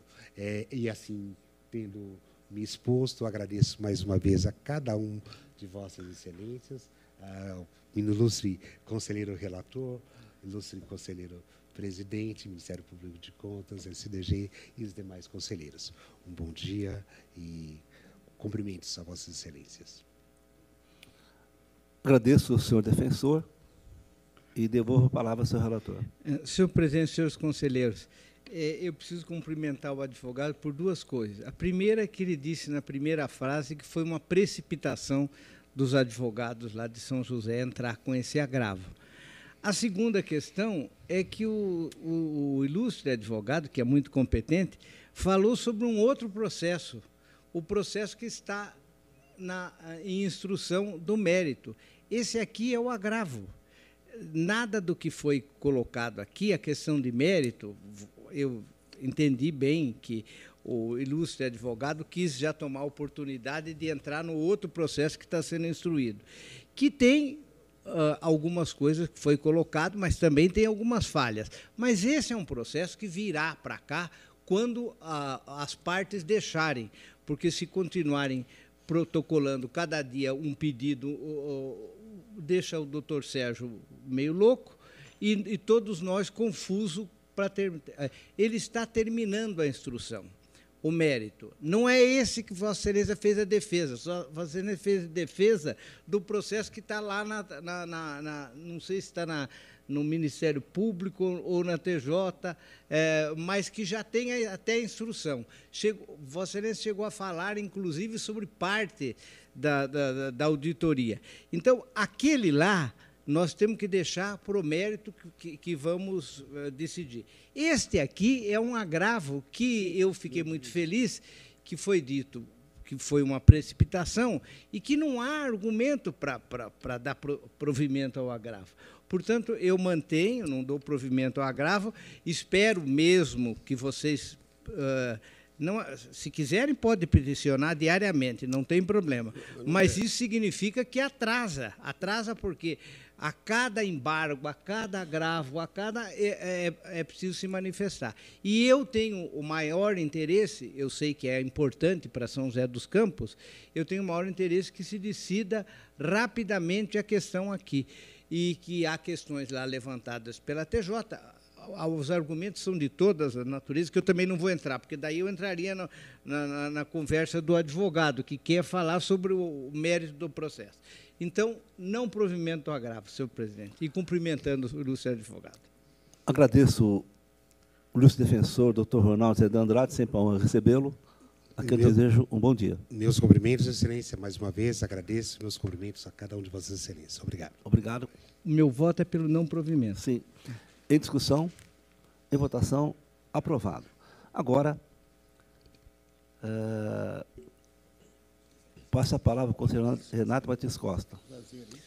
É o TC 13132, senhor presidente, representação contra o pregão eletrônico 52 de 22 da Prefeitura de Mauá, que objetiva contratar a empresa para prestação de serviço de assistência médica destinado aos servidores municipais ativos, pensionistas e dependentes. Encaminhei íntegra de relatório e voto e concluo com a instrução pela procedência parcial, determinando-se a Prefeitura que retifique a redação do edital a fim de providenciar um reposicionamento da cláusula que trata da comprovação de registro e autorização para funcionamento expedida pela ANS para que reflita elemento comprobatório da habilitação jurídica e não da qualificação técnica. É o voto, senhor presidente. Em discussão. Em discussão. Em votação aprovado. TC 14031, representação contra o edital do pregão presencial 522 da Prefeitura de Fartura. Objeto aquisição de veículos zero quilômetro. Acolhendo a posição do MPC, voto pela procedência da representação, determinando que a Prefeitura se digne a realizar ampla revisão do edital com a finalidade de excluir a requisição de veículos zero quilômetro com primeiro emplacamento naquele município. Em discussão, em votação, aprovado. São os TCs 14316, 14428, representações contra o pregão presencial 3922 da Prefeitura de Boa Esperança do Sul. Objeto: serviços de implantação, organização, gerenciamento e administração do sistema Vale Alimentação por meio de cartão eletrônico. Com jurisprudência mais recente deste plenário e o parecer do MPC, voto pela procedência das representações, ordenando que a Prefeitura faça constar do edital a impossibilidade de apresentação de taxa negativa nas propostas comerciais, retificando demais cláusulas eventualmente relacionadas. Em discussão. Em votação aprovado. TC 14206 Trata-se de agravo apresentada por Ilumitec, construtora, contra despacho que indeferiu representação por ela formulada em face do edital da concorrência 422 da Prefeitura de Limeira, prestação de serviços de engenharia e instalações na área de iluminação pública naquele município. Eu conheço do agravo. Em discussão e votação conhecido pedido de plano indeferido pelo despacho agravado fundamentou-se em síntese em questões de natureza técnica por excelência e que, se enfrentadas naquele momento, endereçariam, meu juízo, a valoração de providências e medidas fundadas, ora na discricionariedade do administrador, ora na especificidade de características técnicas de determinadas partes do objeto, situações, portanto, absolutamente incompatíveis com o rito de exame prévio de edital Nego o provimento. Em discussão, em votação, aprovado. E, por fim, o TC 14869,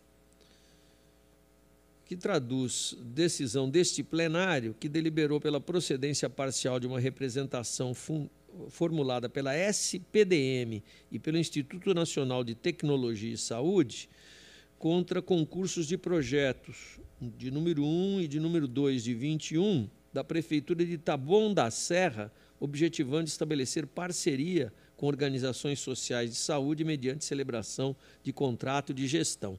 É embargante, na oportunidade, a SPDM.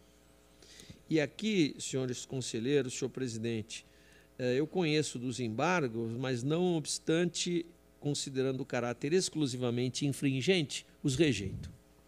Discussão, em votação, aprovado. Agora com a palavra o conselheiro Robson Marinho. Representação contra edital da Prefeitura de Onda Verde para concessão onerosa dos serviços públicos de remoção e guarda de veículos. MPC pela procedência parcial. Também entendeu ter havido desobediência à decisão desta Corte e preclusão de parte do impugnado. De início, peço referendo da decisão que suspendeu o certame. Item da votação, referendado. No mérito, não restou evidenciado desobediência por parte da Prefeitura, mas há necessidade de retificação do edital no que se refere à garantia de participação. Sobre os demais pontos, incide a preclusão. Assim, eu voto pela procedência parcial da representação.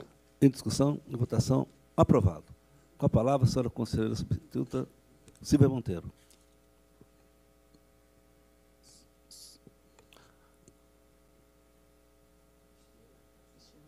Desculpa, conselheiro Luciana, que aqui no no, no meu, no meu, no meu roteiro estava a conselheira substituta Silvia Monteiro. Tenho certeza que querem me derrubar, assessoria, mas não tem problema. Lembrando o que foi dito no passado recente, com a palavra Vossa Excelência. Não, tudo bem, vamos lá. Eu só trago um processo na parte municipal de exame prévio.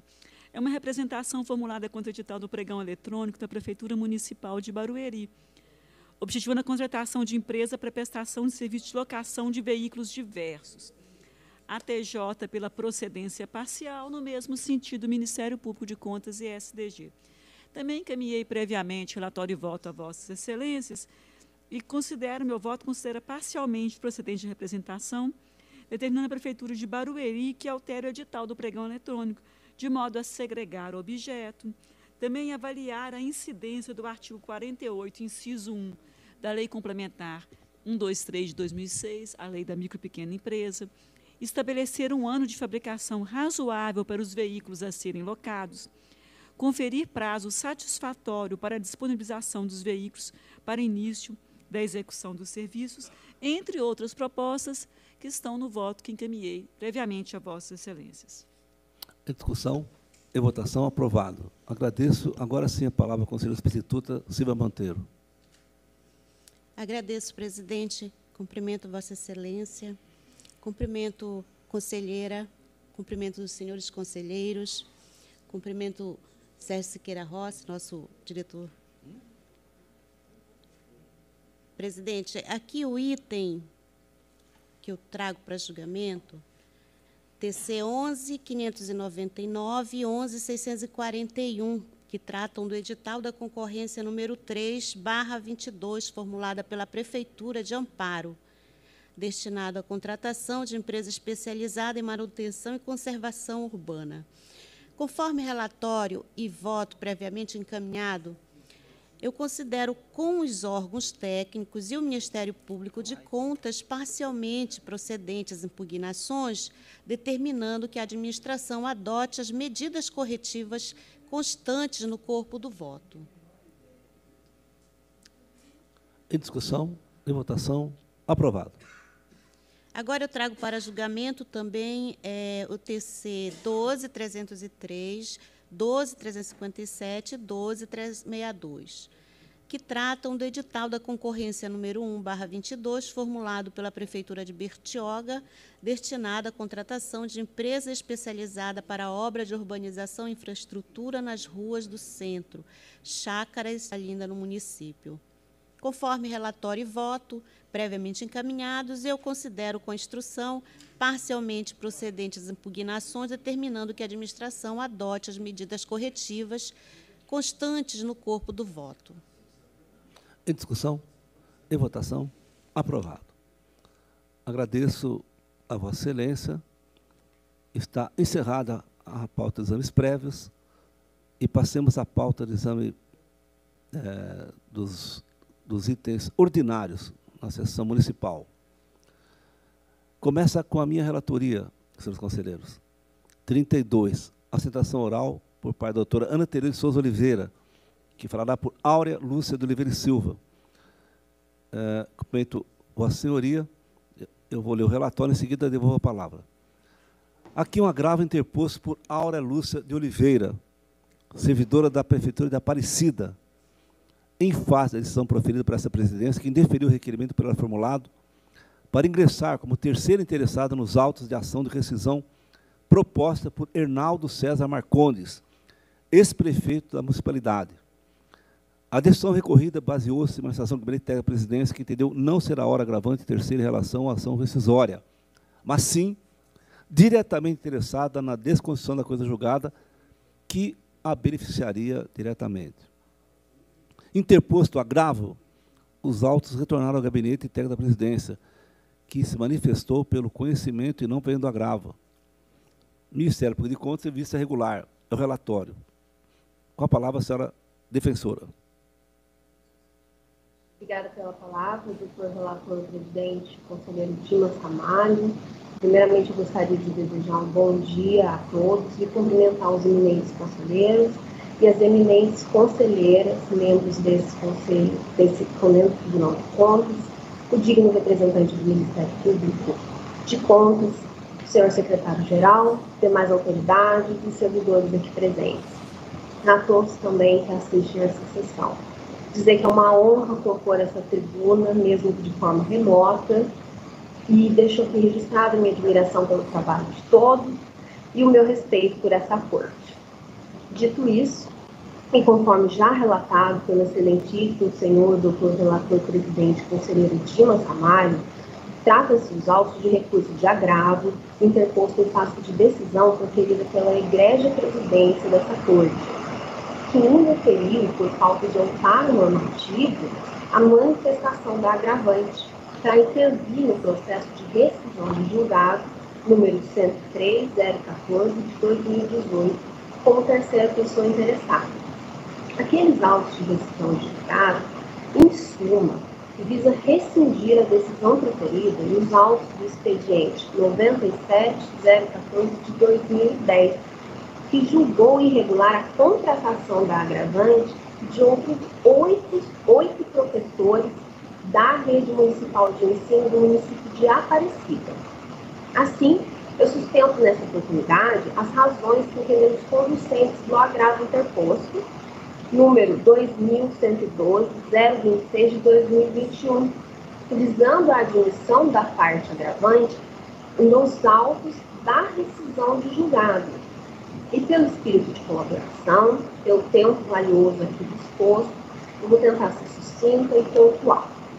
Então, primeiramente, cumpre informar que a agravante se faz legítima a interposição do presente recurso, pelas disposições contidas no artigo 53 da Lei Orgânica deste Tribunal e pelo artigo 140 do Regimento Interno. Eis que, além de interessada no processo principal de decisão de julgado, também é pessoa prejudicada. Isso porque a agravante, Dona Áurea, ela é ocupante do cargo público de professora, junto à Prefeitura Municipal de Aparecido, conforme eu já mencionei, tendo sido aprovada no concurso número 2 de 2007. Acontece que no processo 97014 de 2010, com trâmite nesse egrégio tribunal, a contratação da agravante e dos outros professores foi julgada ilegal, irregular. E esse julgamento poderá desejar a sua exoneração do cargo, de um cargo este que ela ocupa há quase 12 anos. Acontece que, diante do referido julgamento de irregularidade, a Prefeitura ajuizou a ação de rescisão de julgado, a qual foi autuada sob o expediente 103.014 de 2018, onde demonstra a legalidade das contratações havidas em razão daquele concurso 02 de 2007. Assim, no mesmo sentido, corroborando o pedido de procedência os fatos narrados pela Prefeitura, a agravante, como terceira pessoa interessada e também prejudicada, manifestou-se nos autos. Contudo, a sua intervenção foi indeferida pela decisão agravada.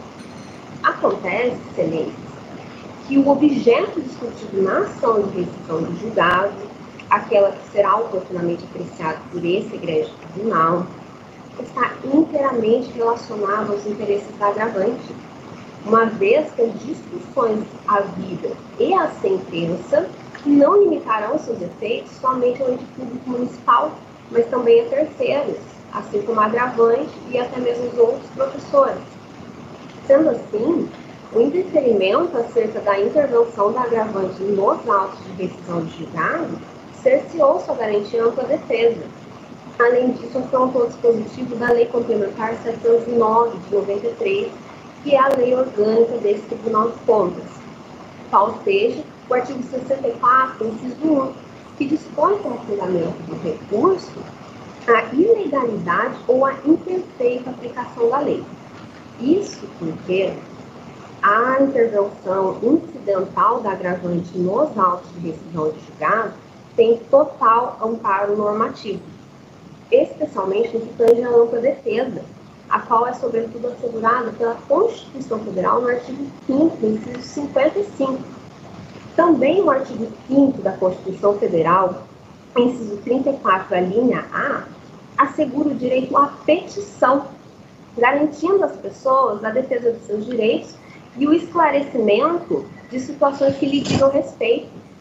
Do mesmo modo, a Lei 10.177 de 98, que regula o processo administrativo no âmbito da administração pública estadual, numa combinação dos seus artigos 21 e 22, estabelece que os atos da administração serão precedidos de procedimento adequado, adequado à sua validade e à proteção dos direitos e interesses dos particulares, sendo exigido como requisito de validade ampla defesa e o contraditório. Por sua vez, a lei orgânica desse colendo tribunal, em seu artigo 51, assegura aos interessados também a ampla defesa. Igualmente, excelência, a intervenção da agravante na ação de rescisão de julgado não acresce ao processo nenhuma pretensão, mas sim corresponde ao exercício da assistência, aquele instituto processual civil previsto na nossa norma, no Código, novo Código de Processo Civil, nos artigos 119 seguintes, os quais podem ser aplicados ao caso concreto pelo permissivo do artigo 116 da Lei Complementar 709 de 93. Além disso, excelências, cumpre salientar que a agravante não meramente falou naqueles autos, mas fundamentou seus argumentos, anexou farta documentação que corrobora tudo aquilo já discutido pela Prefeitura, dentro de documentos e esclarecimentos extremamente valiosos para o presidente do feito, esclarecendo a regularidade da sua contratação. E, por acaso, até mesmo dos outros professores, uma vez que a documentação do concurso 2 de 2007 também esbarra no direito deles. Em verdade, excelência, e com a devida vênia a entendimentos em sentido contrário, toda atividade que reflita no mundo material pode e deve ser suscetível de ser repelida ou ao menos discutida por terceiros que de alguma forma se sintam prejudicados, assim como é o caso da agravante. Sobre esse assunto, eu peço licença, principalmente ao autor, para citar um pequeno trecho de um julgamento proferido pelo eminente conselheiro Dr. Renato Martins Costa, num outro processo, 1233-026 de 2011, na data de 16 de 7 de 2014, que diz, entre aspas, Fundamentalmente, o recurso de terceiro busca evitar que a sentença cause dano ou prejuízo a quem não foi parte no processo. Segundo a norma aplicável, a admissibilidade pressupõe a demonstração da relação de dependência da pretensão recursal e a relação jurídica dirimida no julgado, na forma estabelecida pelo parágrafo 1 do artigo 499 do CPC. Fecha aspas. Atualmente, com o novo Código de Processo Civil, esse artigo corresponde ao parágrafo único do artigo 996. Portanto, no caso concreto, a agravante conta com todas as condições que a legitimam a intervir como pessoa interessada na ação de rescisão de julgado. Quais sejam? Primeiro, ser parte estranha àqueles autos de rescisão de julgado, pois, embora seja diretamente afetada por qualquer que seja a decisão ali proferida, não consta como sujeito do processo. Segundo, seu interesse possui um nexo de interdependência com a relação jurídica submetida a julgamento. E terceiro, a decisão ser proferida naqueles autos, se de improcedência, poderá lhe acarretar os maiores prejuízos já suportados em sua vida. Como leciona Fred Didier, que eu cito entre aspas, o critério utilizado pelo legislador para conferir a legitimidade é o interesse fecha aspas. E a agravante, tendo apontada irregularidade no ato de sua contratação, possui total interesse em intervir e tentar demonstrar que foi contratado de forma justa, regular e principalmente de boa fé. Além disso, a manifestação naqueles autos da agravante não versa sobre um fato isolado dela como particular, mas contribui para o julgamento da procedência mencionada da ação de rescisão de julgado que prestigiará a coletividade e o interesse público, os quais são resguardados por esse tribunal. Assim, uma vez demonstrado de forma inequívoca o nexo de interdependência entre o interesse da agravante e o, e o interesse de intervir naquele processo de rescisão de julgado com a questão jurídica que ali é discutida, a qual será oportunamente também decidida por essa corte, com base no artigo 140, parágrafo único do regimento interno, entendemos que o respeitável despacho agravado merece ser reformado. Para finalizar, além da inquestionável aplicação justa da lei e do notável conhecimento jurídico, conto com a sensibilidade de Vossas Excelências no sentido de que seja considerado o grave prejuízo à vida da agravante, ante a hipótese de exoneração do cargo público para a qual foi devidamente aprovada e ocupa de boa fé há quase 12 anos. Em suma, a manifestação da agravante junto aos autos de rescisão de julgado representa exercício literal do direito constitucional de petição, estando amparado pelo princípio da ampla defesa e contraditório, bem como ainda denota intervenção de parte prejudicada e interessada acerca do feito, que sofrerá diretamente os efeitos da sentença. Ante o exposto, excelências, agravante respeitosamente pede uma nova reflexão e renova o pedido de provimento do agravo, para fins de que seja permitido o seu ingresso junto aos autos de rescisão de julgado 103.014 de 2018, na qualidade de terceira pessoa interessada e também de prejudicado, como garantia do seu direito de petição ao contraditório e ampla defesa. E eu peço escusas se minha fala foi no ritmo avançado, mas para otimizar e respeitar o tempo regimental foi necessário. E, por fim, eu agradeço a atenção de Vossas Excelências e da equipe de tecnologia que viabilizou essa defesa remota e desejo a todos um bom trabalho e muito obrigada. Agradeço a luz defensora eu vou retirar de pauta com reclusão automática na próxima sessão e que darei o voto. Obrigado, doutora Ana Tereza Souza Oliveira, e vou continuar a sessão. A quem desejo um, um bom dia. O próximo item, também a sustentação oral.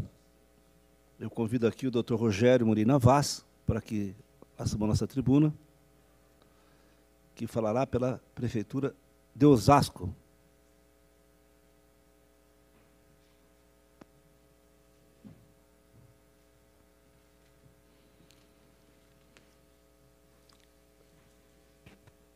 Muito obrigado, doutor Rogério Molina Vaz. Cumprimento Vossa Senhoria. Eu vou falar o relatório, em seguida, Vossa Senhoria novamente.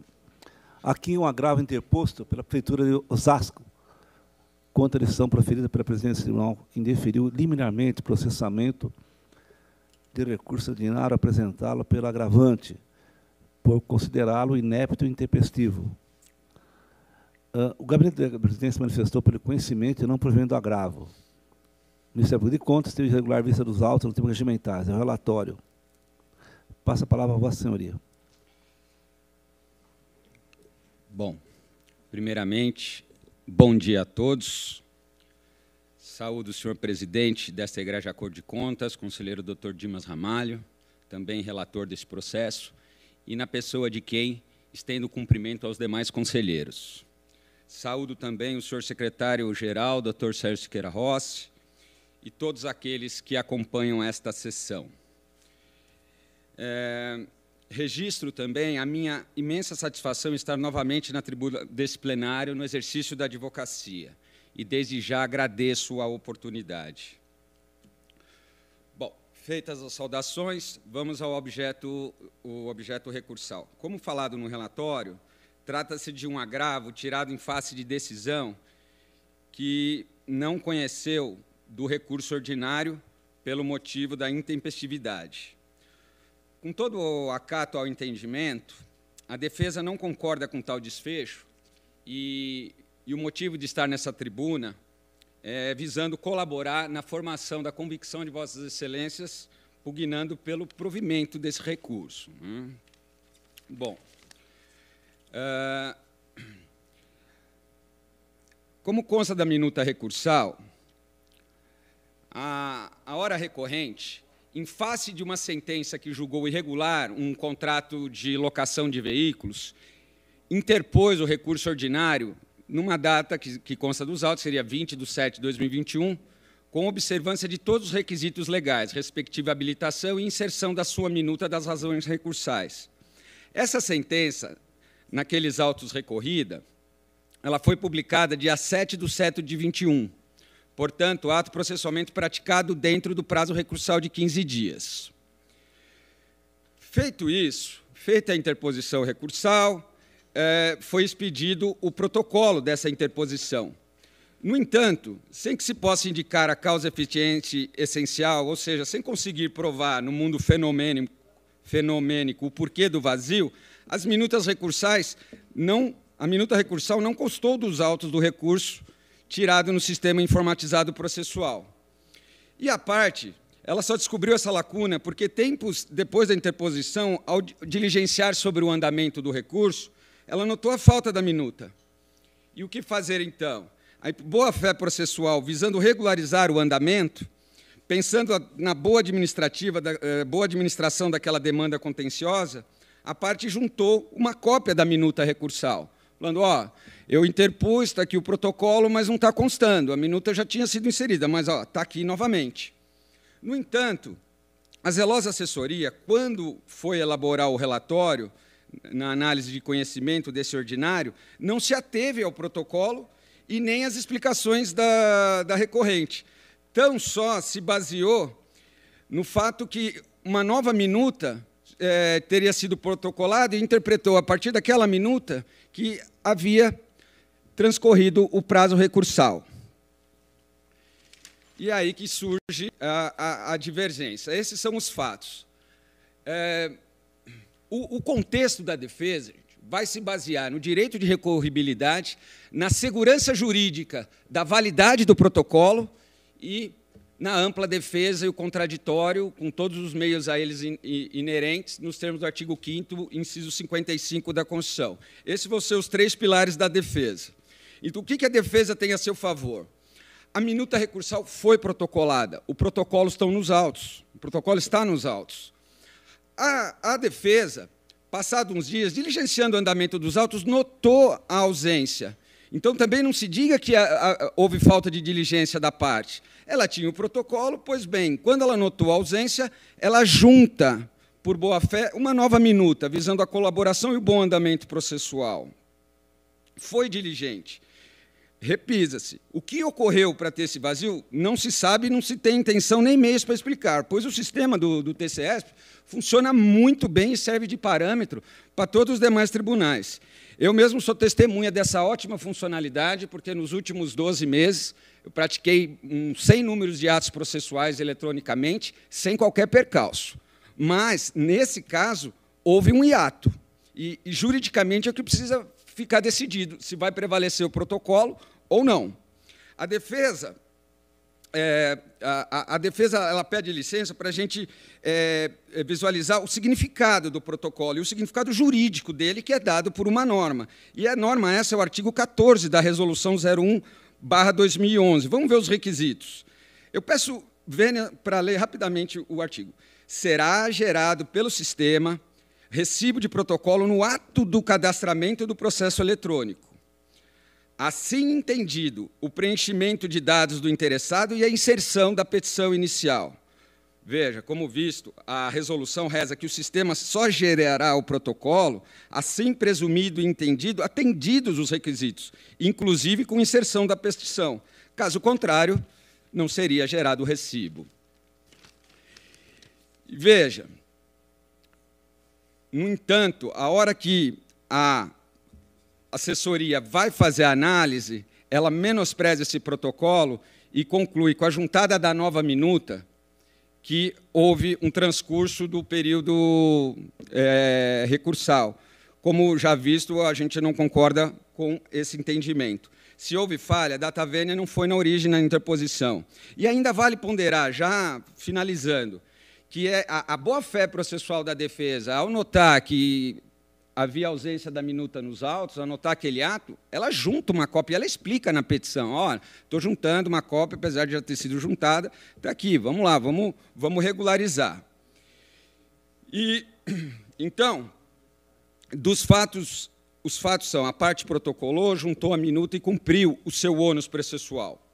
E aí, já concluindo, a recorrente, lastreada no seu direito de recorribilidade, lastreada na segurança jurídica que a validade de um protocolo de ato processual deve traduzir, e no princípio constitucional da ampla defesa e do contraditório, assegurado todos os meios a eles inerentes, com as devidas vênias ao entendimento, eventual entendimento contrário, a recorrente requer seja dado provimento a este agravo para reformar a decisão vergastada e dispor, pelo conhecimento do recurso ordinário, considerando-se como data da sua interposição a data expressa no protocolo eletrônico constante dos autos, ou seja, 20 de 7 de 21. Com isso, eu encerro a minha fala, agradeço imensamente a atenção de Vossas Excelências e desejo um ótimo prosseguimento dos trabalhos. Obrigado. Agradeço o senhor defensor, muito bem lançadas as razões. Eu vou analisar, portanto, eu vou retirar, voltando ao meu gabinete. Desejo ao senhor um bom dia. Obrigado. Agora, são em declaração opostos pelo Serviço Municipal de Água e Esgoto de Piracicaba, contra despacho proferido pela presidência que indeferiu liminarmente o procedimento de consulta formulado pela autarquia, por entender que se tratava de pedido com característica de questionamento jurídico caso concreto. O gabinete da presidência apelou pelo conhecimento e no mérito pelo não provimento. O Ministério Público de Contas, entendeu pela restrição da peça recursal, mas no mérito também opina pela rejeição. Esse é o relatório, passa ao voto. Não há como receber o recurso como embargo de declaração, pois o ato recorrido por sua natureza de despacho não decisão jurisdicional. Assim, na linha das considerações do Gabinete da Presidência, o recurso deve ser recebido como agravo em prestígio ao princípio da fungibilidade recursal. Assim, com este recurso, Em discussão, votação conhecido. No mérito, o despacho recorrido sustenta em fundamento que prejudica a análise dos demais argumentos suscitados pelo interessado, qual seja que a consulta formulada possui caráter de jurídico em caso concreto, o que é vedado pelo artigo 226 do regimento interno do tribunal. A admissão da consulta sobre situação concreta é, em regra, vedada pelo regimento interno, sendo admitida excepcionalmente caso relevante em razão do interesse público, que é o parágrafo primeiro do citado artigo. O que não é o caso nesse momento. Assim, encaminho o voto para Vossas Excelências, voto pelo não provimento do recurso do agravo interposto pelo SEMAI, que é o Serviço Municipal de Água e Esgoto de Piracicaba, e com consequente manutenção do indeferimento liminar do processamento da consulta. Em discussão, em votação, aprovado. Passa a palavra ao conselheiro Antônio Roque Stadini. Senhor presidente, o item 35 trata-se de Instituto Corpore para Desenvolvimento de Qualidade e Prestação de Contas. Aqui é um recurso é, ordinário. A, é, a Casa fala pela insubsistência dos argumentos, propõe que o recurso seja conhecido e não provido. Esse é o resumo do relatório. Em preliminar, eu conheço. Em discussão, votação conhecido. E quanto ao mérito, as razões se mostram insubsistentes. O meu voto nega provimento ao recurso. Em discussão e votação aprovado. Agora, o 36 e 37 é Santander com São, uh, São Vicente. Aqui há uma nulidade. É um recurso ordinário, mas há uma nulidade de presença que é a ausência de regular ciência dos, do, de um dos responsáveis, que, portanto, inviabilizou o contraditório e ampla defesa. É, é o que fala a Casa. O meu voto é na mesma linha, propondo, primeiro conheço. Em votação conhecido. E, por último, eu uh, acolho a proposta de SDG pela nulidade, retornando os atos ao os autos ao relator originário. Em discussão e votação, aprovado. 38. Prefeitura de São Lourenço da Serra. Aqui é um recurso, é, construção de creche. Projeto básico foi tido como é, deficiente, descumprimento de prazos. Os recursos são conhecidos e providos em parte, com a retirada da multa. Este é o relatório uh, da casa que sucintamente encaminhei. Em preliminar, eu conheço. Votação conhecido. No mérito, eu vou acompanhar e dar provimento parcial para excluir a multa, mantendo a decisão. Votação conhecido. Agora, o 39, Prefeitura Municipal de São Bernardo do Campo contrata uh, CDB Construtora para a construção de reforma de hospital. É um recurso ordinário. A contratação foi por emergência, foi dispensada a licitação. Alega-se uma tabela defasada para estimativa de orçamento, ausência de prejuízo ao erário, propõe-se apenas recomendação, conheço com conhecimento e provimento. Esse é o relatório. Esse de votação, conhecido. É, eu, no mérito, a decisão comporta a reforma. As razões trazidas são suficientes para propor a reforma. A utilização de tabela defasada, entendo, assim como o SDG, que foi utilizada somente num item.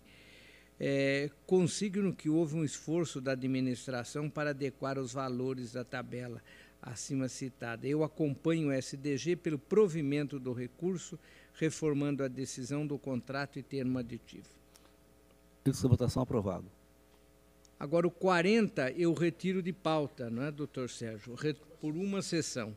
Pois não. E, e o 41 e 42, agora, então retiro de pauta o 40, 41 e 42.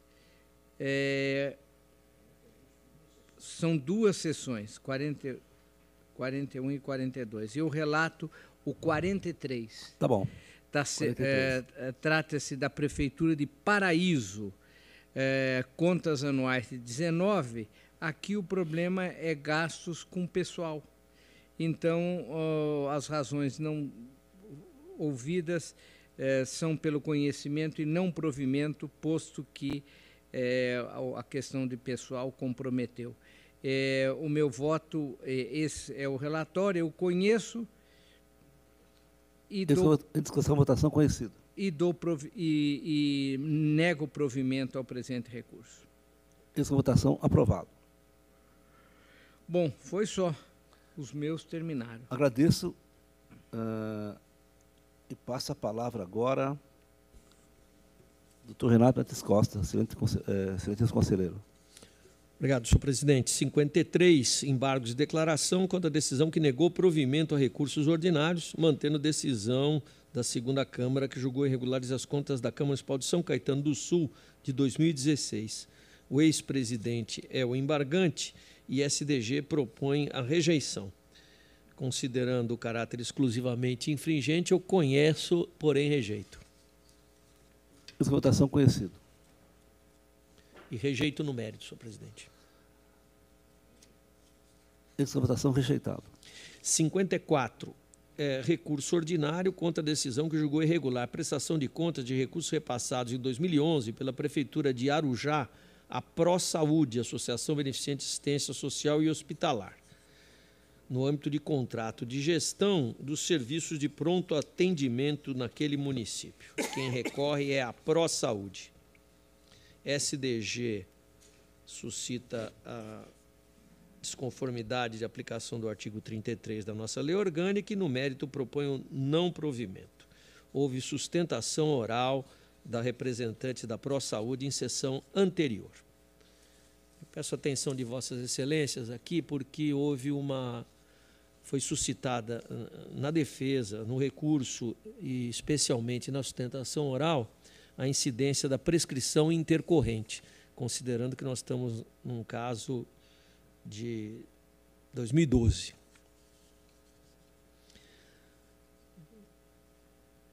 O argumento é, seria respaldado pela incidência do tema de repercussão geral 899 do Supremo Tribunal Federal. No entanto, os fatores que conduziram aquele entendimento não estão presentes neste feito. O apelo extremo no qual foi fixada a referida tese foi interposto pela União Federal em face de julgado que, adotando a forma e o prazo da Lei de Execução Fiscal, havia reconhecido a prescrição do direito de pleitear o ressarcimento ao erário oriundo de decisão definitiva de Tribunal de Contas. Nele foi arguída ofensa ao artigo 37, parágrafo 5 da Constituição Federal e inaplicabilidade do artigo 40, parágrafo 4 da Lei 6830 de 80, as execuções de título extrajudicial propostas em decorrência de acordos oriundos do TCU. Ou seja, a rejeição da tese da União Federal pelo Supremo e consequente elaboração do tema de repercussão disseram respeito à etapa executória dos citados julgados administrativos. O caput da ementa da decisão que negou provimento ao recurso ordinário evidencia tal fato. Ementa. Constitucional administrativo, repercussão geral, execução fundada em acórdão, etc, etc. Além disso, o voto do eminente ministro Gilmar Mendes, proferido no âmbito do julgado do Supremo, esclarece que a aventada prescrição intercorrente é instituto inerente aos processos executivos, transcrevo trecho de interesse. Encerrando qualquer dúvida sobre a questão, verifico que o julgado dos embargos opostos dessa decisão também deixou clara a inaplicabilidade da tese antes da formação dos respectivos títulos executivos. Também transcrevi os trechos de interesse.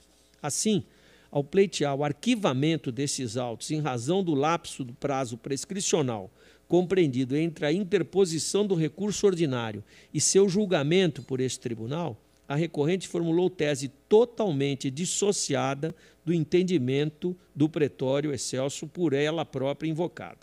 Vale lembrar que aqui, até então, inexiste decisão condenatória definitiva a ser executada.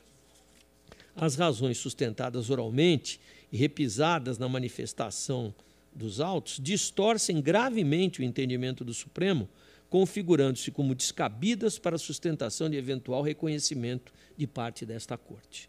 De todo modo, cabe registrar que o presente recurso tramitou pelo Gabinete Técnico da, da Presidência, Ministério Público de Contas, SDG, e juntamente com todos os demais processos físicos em trâmite por esta Corte, teve seu andamento suspenso durante os períodos mais críticos da pandemia ora enfrentada. Relevante lembrar ainda que seu julgamento foi postergado em duas oportunidades em virtude de pedidos de retirada de pauta formulados pela própria recorrente. Quanto ao artigo 33, eh, eh, dele tratarei quando da apreciação do mérito da questão. E em relação ao mérito, a recorrente defendeu haver decorrido tempo excessivo para o julgamento do recurso e, paradoxalmente, pleiteou sua conversão em diligência. Suas ponderações recursais não merecem acolhida nos termos do voto que encaminhei a Vossas Excelências, que refuta, inclusive, eventuais precedentes que, a favor da recorrente, poderiam ser invocados. Eu acompanho SDG MPC voto pela rejeição da arguição de, de prescrição intercorrente, nego no mérito provimento ao recurso, porém afasto a incidência da aplicação do 33 da nossa lei orgânica. Em discussão, em votação, aprovado.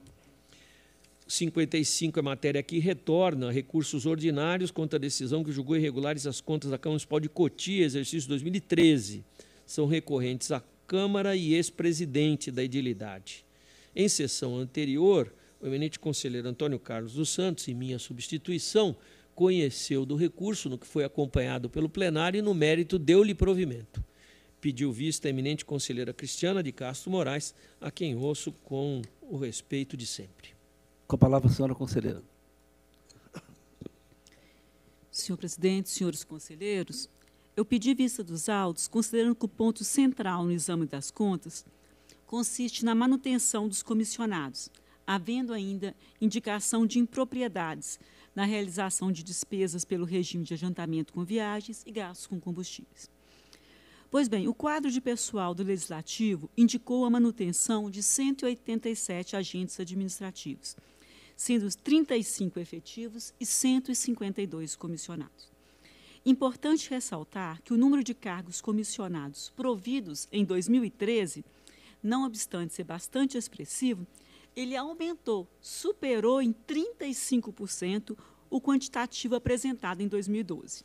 Ademais, também devem ser considerados os destaques da fiscalização, quanto à impropriedade material dessa investidura, eis que boa parte desses agentes desempenhava atividades meramente burocráticas. Censura ao quadro de agilidade não é novidade e há muito vinha sendo objeto de advertência por essa Corte. Eu cito recomendação em contas anteriores no voto que encaminhei previamente a Vossa Excelência. Encaminhei íntegra de voto revisor a todos os conselheiros. Depois, como se extrai do histórico das contas da edilidade, fazendo o contejo entre 2011 e os exercícios seguintes, em que o pese o aumento do número de vereadores, passou de 12 para 13 edis. O ano de 2013 foi o período em que maior quantidade de comissionados, como dito, havendo 152 comissionados.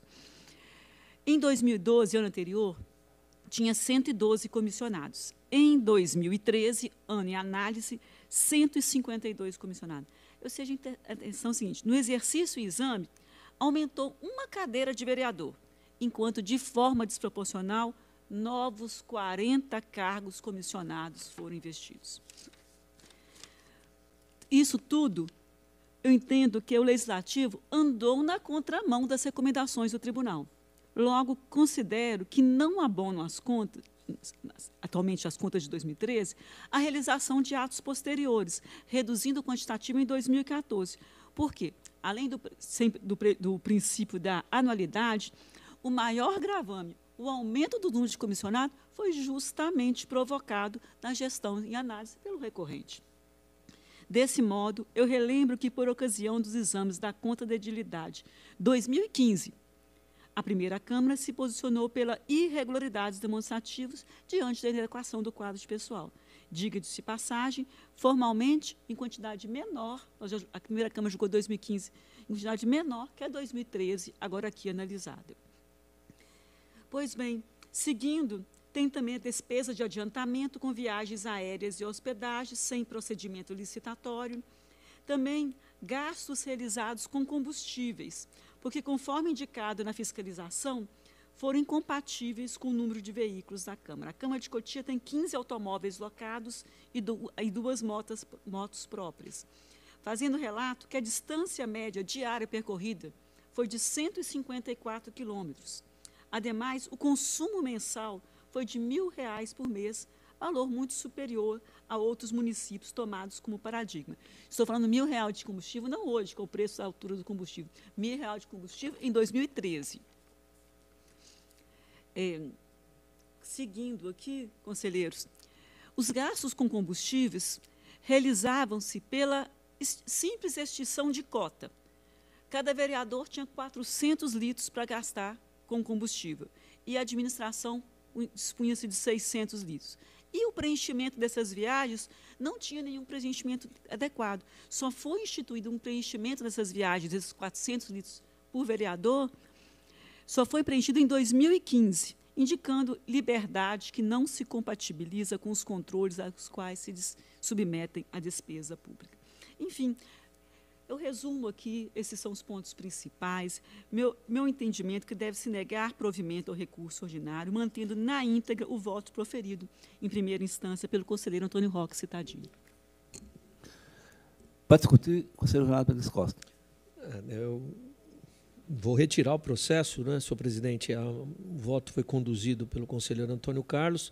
A conselheira Cristiana traz elementos que merecem reflexão. Eu vou retirar, retornando ao gabinete. Pois não retira gabinete Vossa Excelência. Itens, item 56, sustentação oral. Eu convido a doutora Ana Cristina Fecuri, que falará para o Planeta Educação Gráfica Editorial, Editora. Cumprimento Vossa Senhoria, e passa a palavra ao seu relator, em seguida a defesa. Bom dia, doutora Ana Cristina.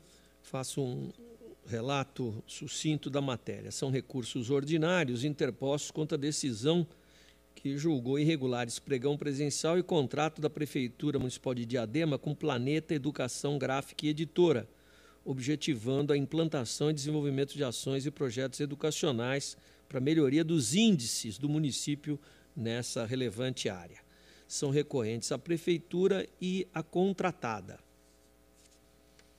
fundamentar no juízo de irregularidade as seguintes impugnações: aglutinação indevida de objetos relativos a segmentos de atividades distintos, imposição de visita técnica em 60 escolas do município, exigência na fase de apresentação de propostas de disponibilização de amostra dos módulos licitados a serem avaliadas posteriormente, mediante aplicação de prova de conceito, procedimento que não se coadunaria com a celeridade atinente à modalidade licitatória do pregão ausência de critérios para avaliação de amostras, insubsistência da pesquisa de preços, uma, uma vis, visto que uma das empresas consultadas não constaria nos registros da junta comercial, e previsão no edital de atendimento de número fixo de alunos, inexistindo previsão de aumento ou exclusão contratual. As razões recursais foram avaliadas por SDG, que propõe o um não provimento. A contratada hoje também representada por Vossa Excelência, doutora Ana, apresentou memoriais. Relatado. Com a palavra, a defesa pelo tempo regimental.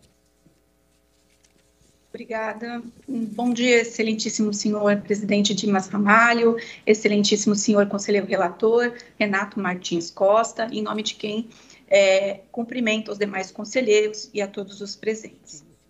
Como bem ressaltado pelo ilustre relator, encontram-se em julgamento, encontra-se em julgamento os recursos ordinários interpostos em face da decisão da Colém da Segunda Câmara desse tribunal, que entendeu pela irregularidade da licitação de número 138 de 2014 do seu decorrente contrato, cujo objeto era a implantação e desenvolvimento de ações e projetos educacionais voltados para a melhoria dos, dos índices educacionais do município de Diadema.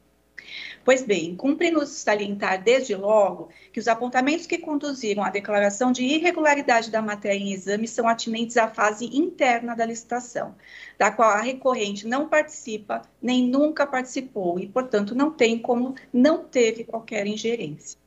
Logo, e para o caso de uma ou outra irregularidade subsistir no presente caso, evidentemente que nenhuma responsabilidade poderá ser-lhe imputada, já que sempre atuou em suas relações imbuída da mais boa-fé e tendo como presentes os princípios da legalidade e da confiança legítima que conduzem à função administrativa e contratual, assim como o atributo da presunção de legitimidade que reveste os atos praticados pela administração pública.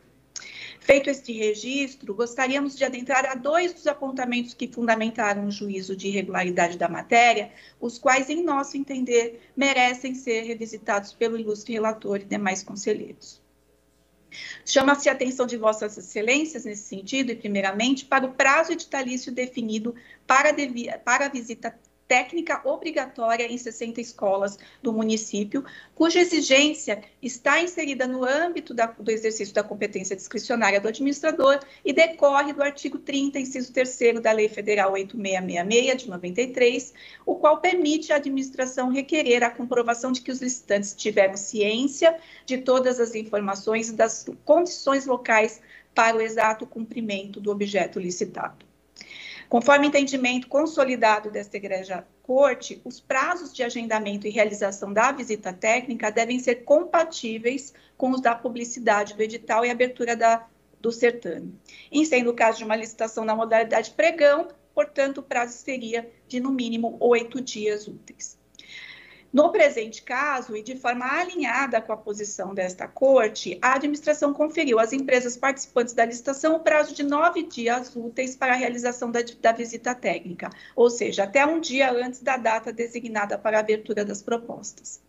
A vistoria técnica a ser realizada, por sua vez, embora se afigurasse imprescindível para a licitação deflagrada, ela não exigia levantamentos técnicos específicos ou qualquer ação de maior complexidade por parte dos licitantes.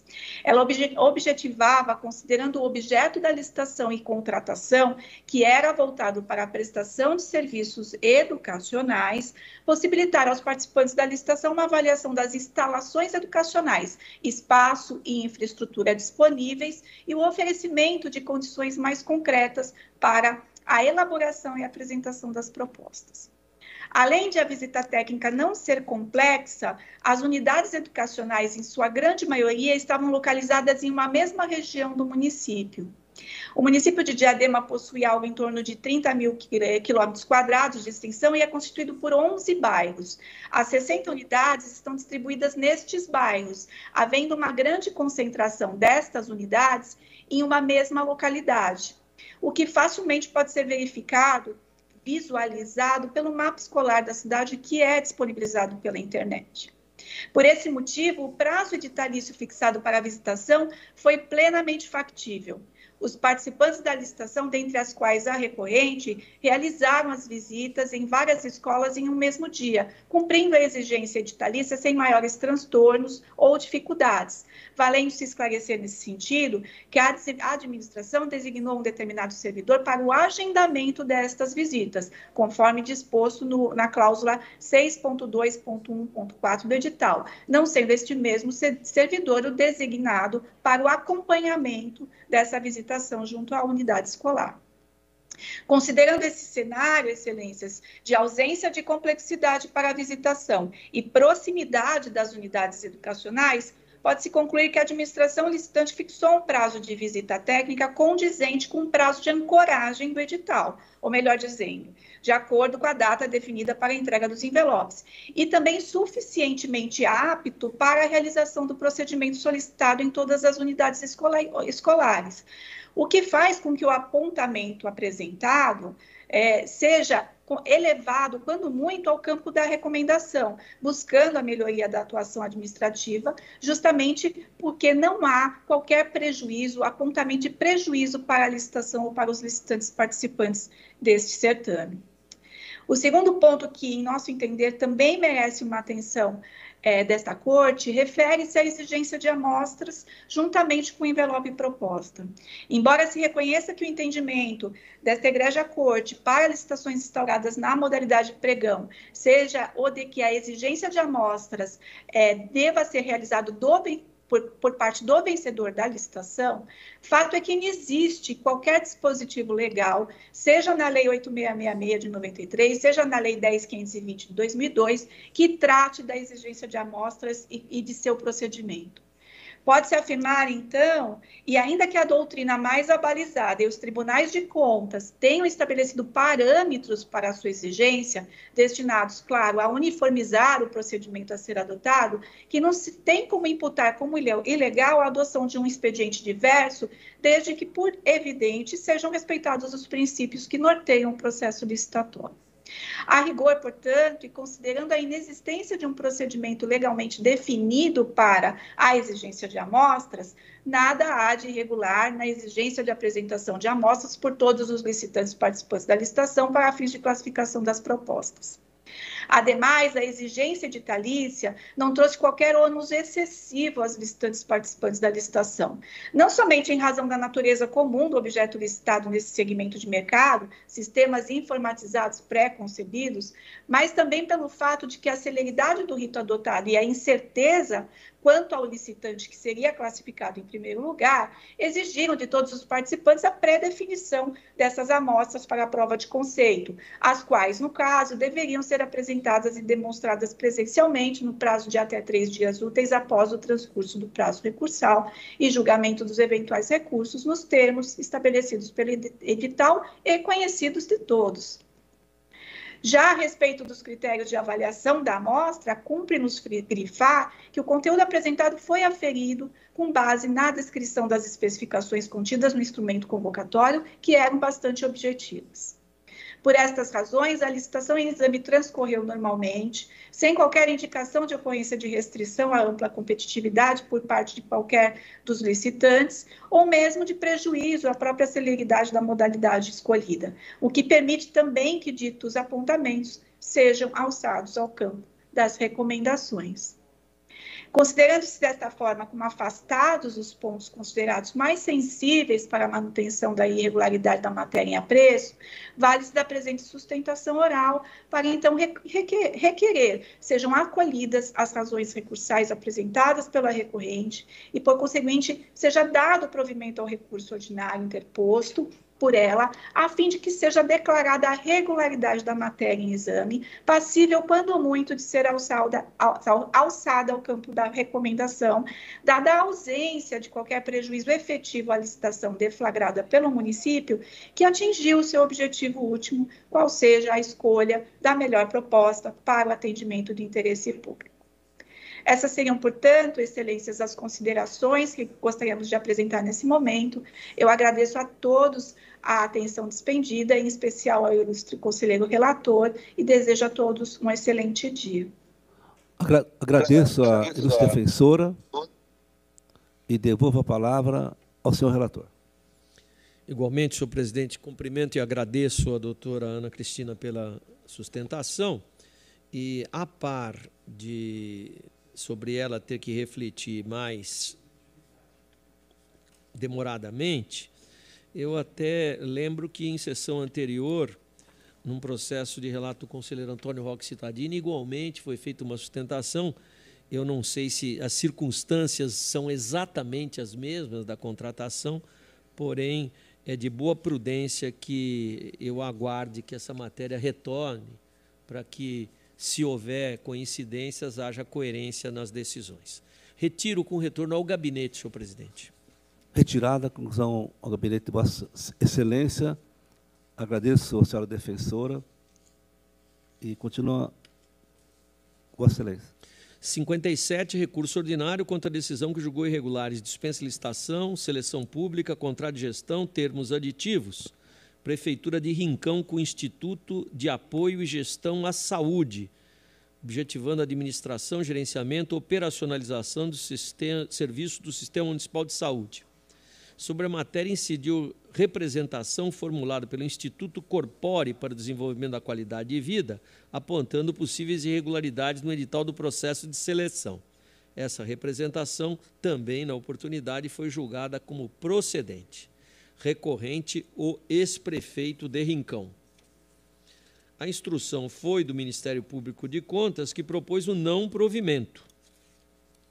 igualmente foram apresentados memoriais e em sessão anterior foi promovida sustentação oral da parte do ex-prefeito.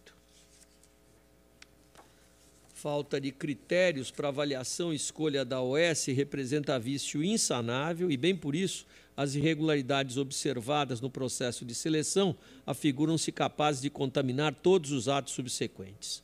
Com relação à estimativa prévia de custos, de fato ressentem-se os autos de planilhas bem detalhadas, contendo a composição das despesas previstas. Ainda é essencial a existência de previsão expressa das metas a serem atingidas, bem como de critérios objetivos de avaliação de desempenho a serem utilizados, mediante indicadores de qualidade e produtividade, quando da especificação do programa de trabalhos. Ainda ocorreu aqui uma ampla transferência de atividades da municipalidade à entidade do terceiro setor, quando isto poderia ocorrer apenas em caráter complementar. Igualmente, não foi editado o regulamento próprio de contas e insatisfatórias as justificativas sobre o fato da proposta vencedora ter se situado em patamar aproximadamente 60% superior acima do orçamento estimativo. Eu encurto razões e nego provimento ao recurso, entretanto, afastando das razões de decidir a questão do cronograma de desembolso e a possibilidade de transferência integral ainda que não tenha ocorrido todo o alcance de resultados previstos qualitativamente, porém sim quantitativamente. Em discussão, em votação, aprovado. 58 e 59, recursos ordinários contra a decisão que julgou irregulares concorrência e contrato da Prefeitura de Carapicuíba com Tecnoluz, objetivando a execução de serviços de modernização de iluminação das vias municipais são recorrentes à prefeitura e à contratada e a instrução de SDG pelo não provimento. Conheço em preliminar. Isso votação conhecido. Aqui nós temos defasagem do orçamento disponibilizado pela administração, que foi obtido em janeiro de 19 para um certame que foi aberto em agosto do mesmo ano. A tabela SINAP também, invocada pelo recorrente, não, na circunstância não ajuda, porque a data base dessa tabela ainda era mais velha, dezembro de 18. Na pesquisa de preços, apenas dois fornecedores foram consultados, o que igualmente compromete a questão. Com o SDG, nego o provimento. Em discussão, votação, aprovado. Itens 60 e 61, seu conselheiro, assentação oral. Eu convido o doutor Álvaro Assad Giraldi, que falará pela Câmara Municipal de Santa Isabel, a quem cumprimento nesse momento, e passa a palavra ao seu relator. Bom dia, cumprimento também o doutor Álvaro. Faço uma síntese do relatório. Recursos ordinários interpostos contra a decisão que julgou irregulares as contas da Câmara Municipal de Santa Isabel, exercício de 2017. São recorrentes tanto a Câmara como seu ex-presidente.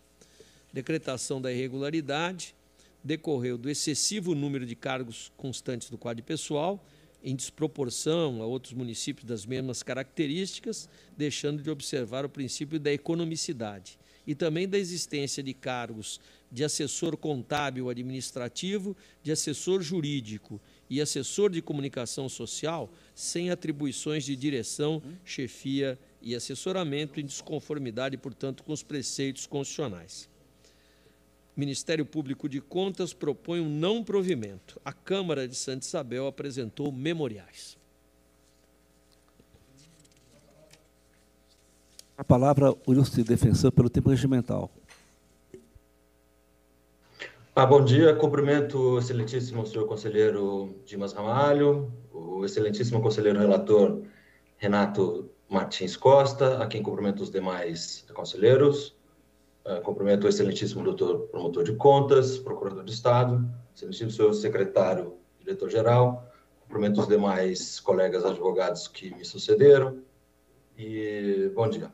Uh, como bem já relatado pelo, pelo conselheiro Renato, trata-se de uh, recurso ordinário interposto em face da decisão desfavorável dada pela primeira Câmara às contas de 2017 da Câmara Municipal de Santa Isabel Ali, basicamente, constatou-se, uh, criticou-se né, a, excessiva, a excessiva quantidade de cargos comissionados e a atribuição de alguns, de alguns desses cargos não estarem, não conterem a natureza de assessoria, chefia e direção.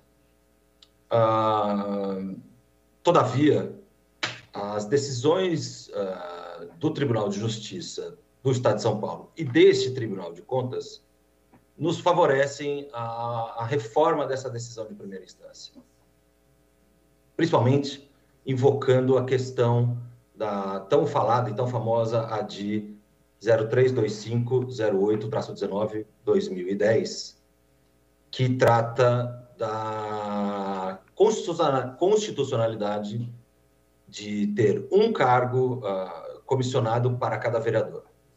No caso, para contextualizarmos, a Câmara de Santa Isabel possui 15 vereadores e o seguinte quadro de comissão.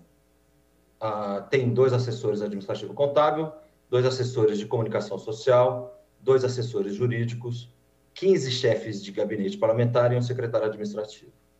Ou seja, a composição acompanha o que foi decidido pelo Tribunal de Justiça na oportunidade daquela ação declaratória de constitucionalidade. Ou seja, nós temos um cargo comissionado para cada vereador. Sendo que os demais cargos comissionados, em números diminutos, eles são normais em qualquer órgão público.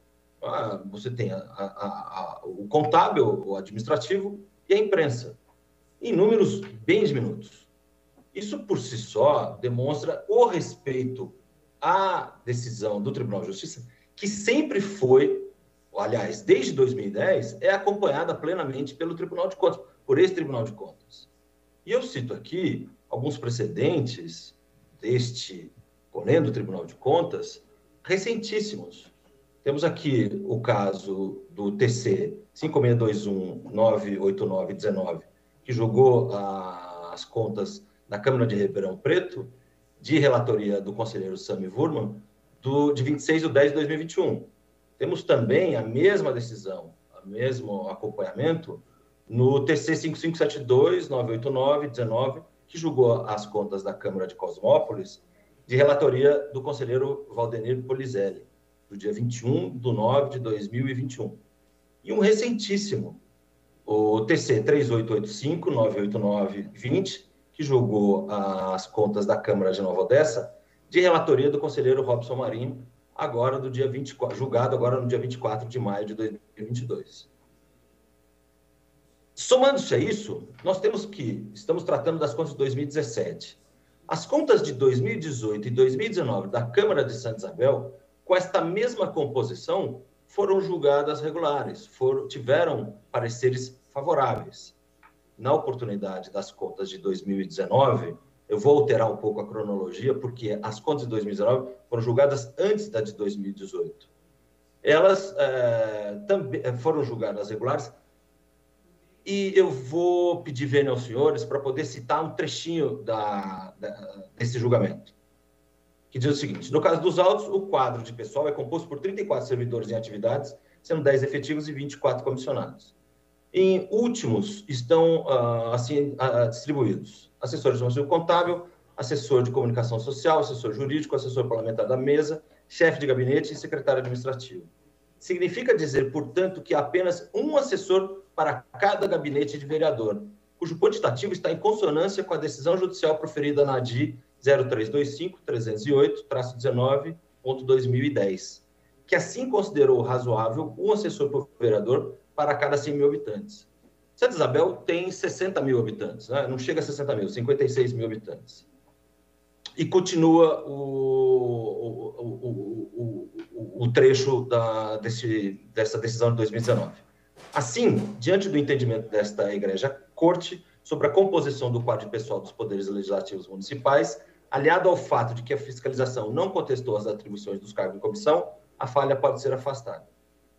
Na oportunidade das contas de 2018, que foram julgadas pelo mesmo atual relator, o conselheiro Renato Martins, e essas contas foram julgadas agora em, perdoe-me, uh, em 28 de junho, ou seja, temos quase 10 dias desse julgamento. conselheiro Renato Martins também trouxe à baila essa decisão de 2019, com o seguinte voto: não obstante, a despeito do meu entendimento pela adequação do quadro de pessoal da Câmara de Santa Isabel, foram apreciadas e julgadas regulares por esta segunda Câmara da sessão em 5 de 10 de 2021, sob a relatoria do egrégio conselheiro substituto Valdenir Antônio Polizelli, tendo o quadro pessoal a mesma composição destas contas.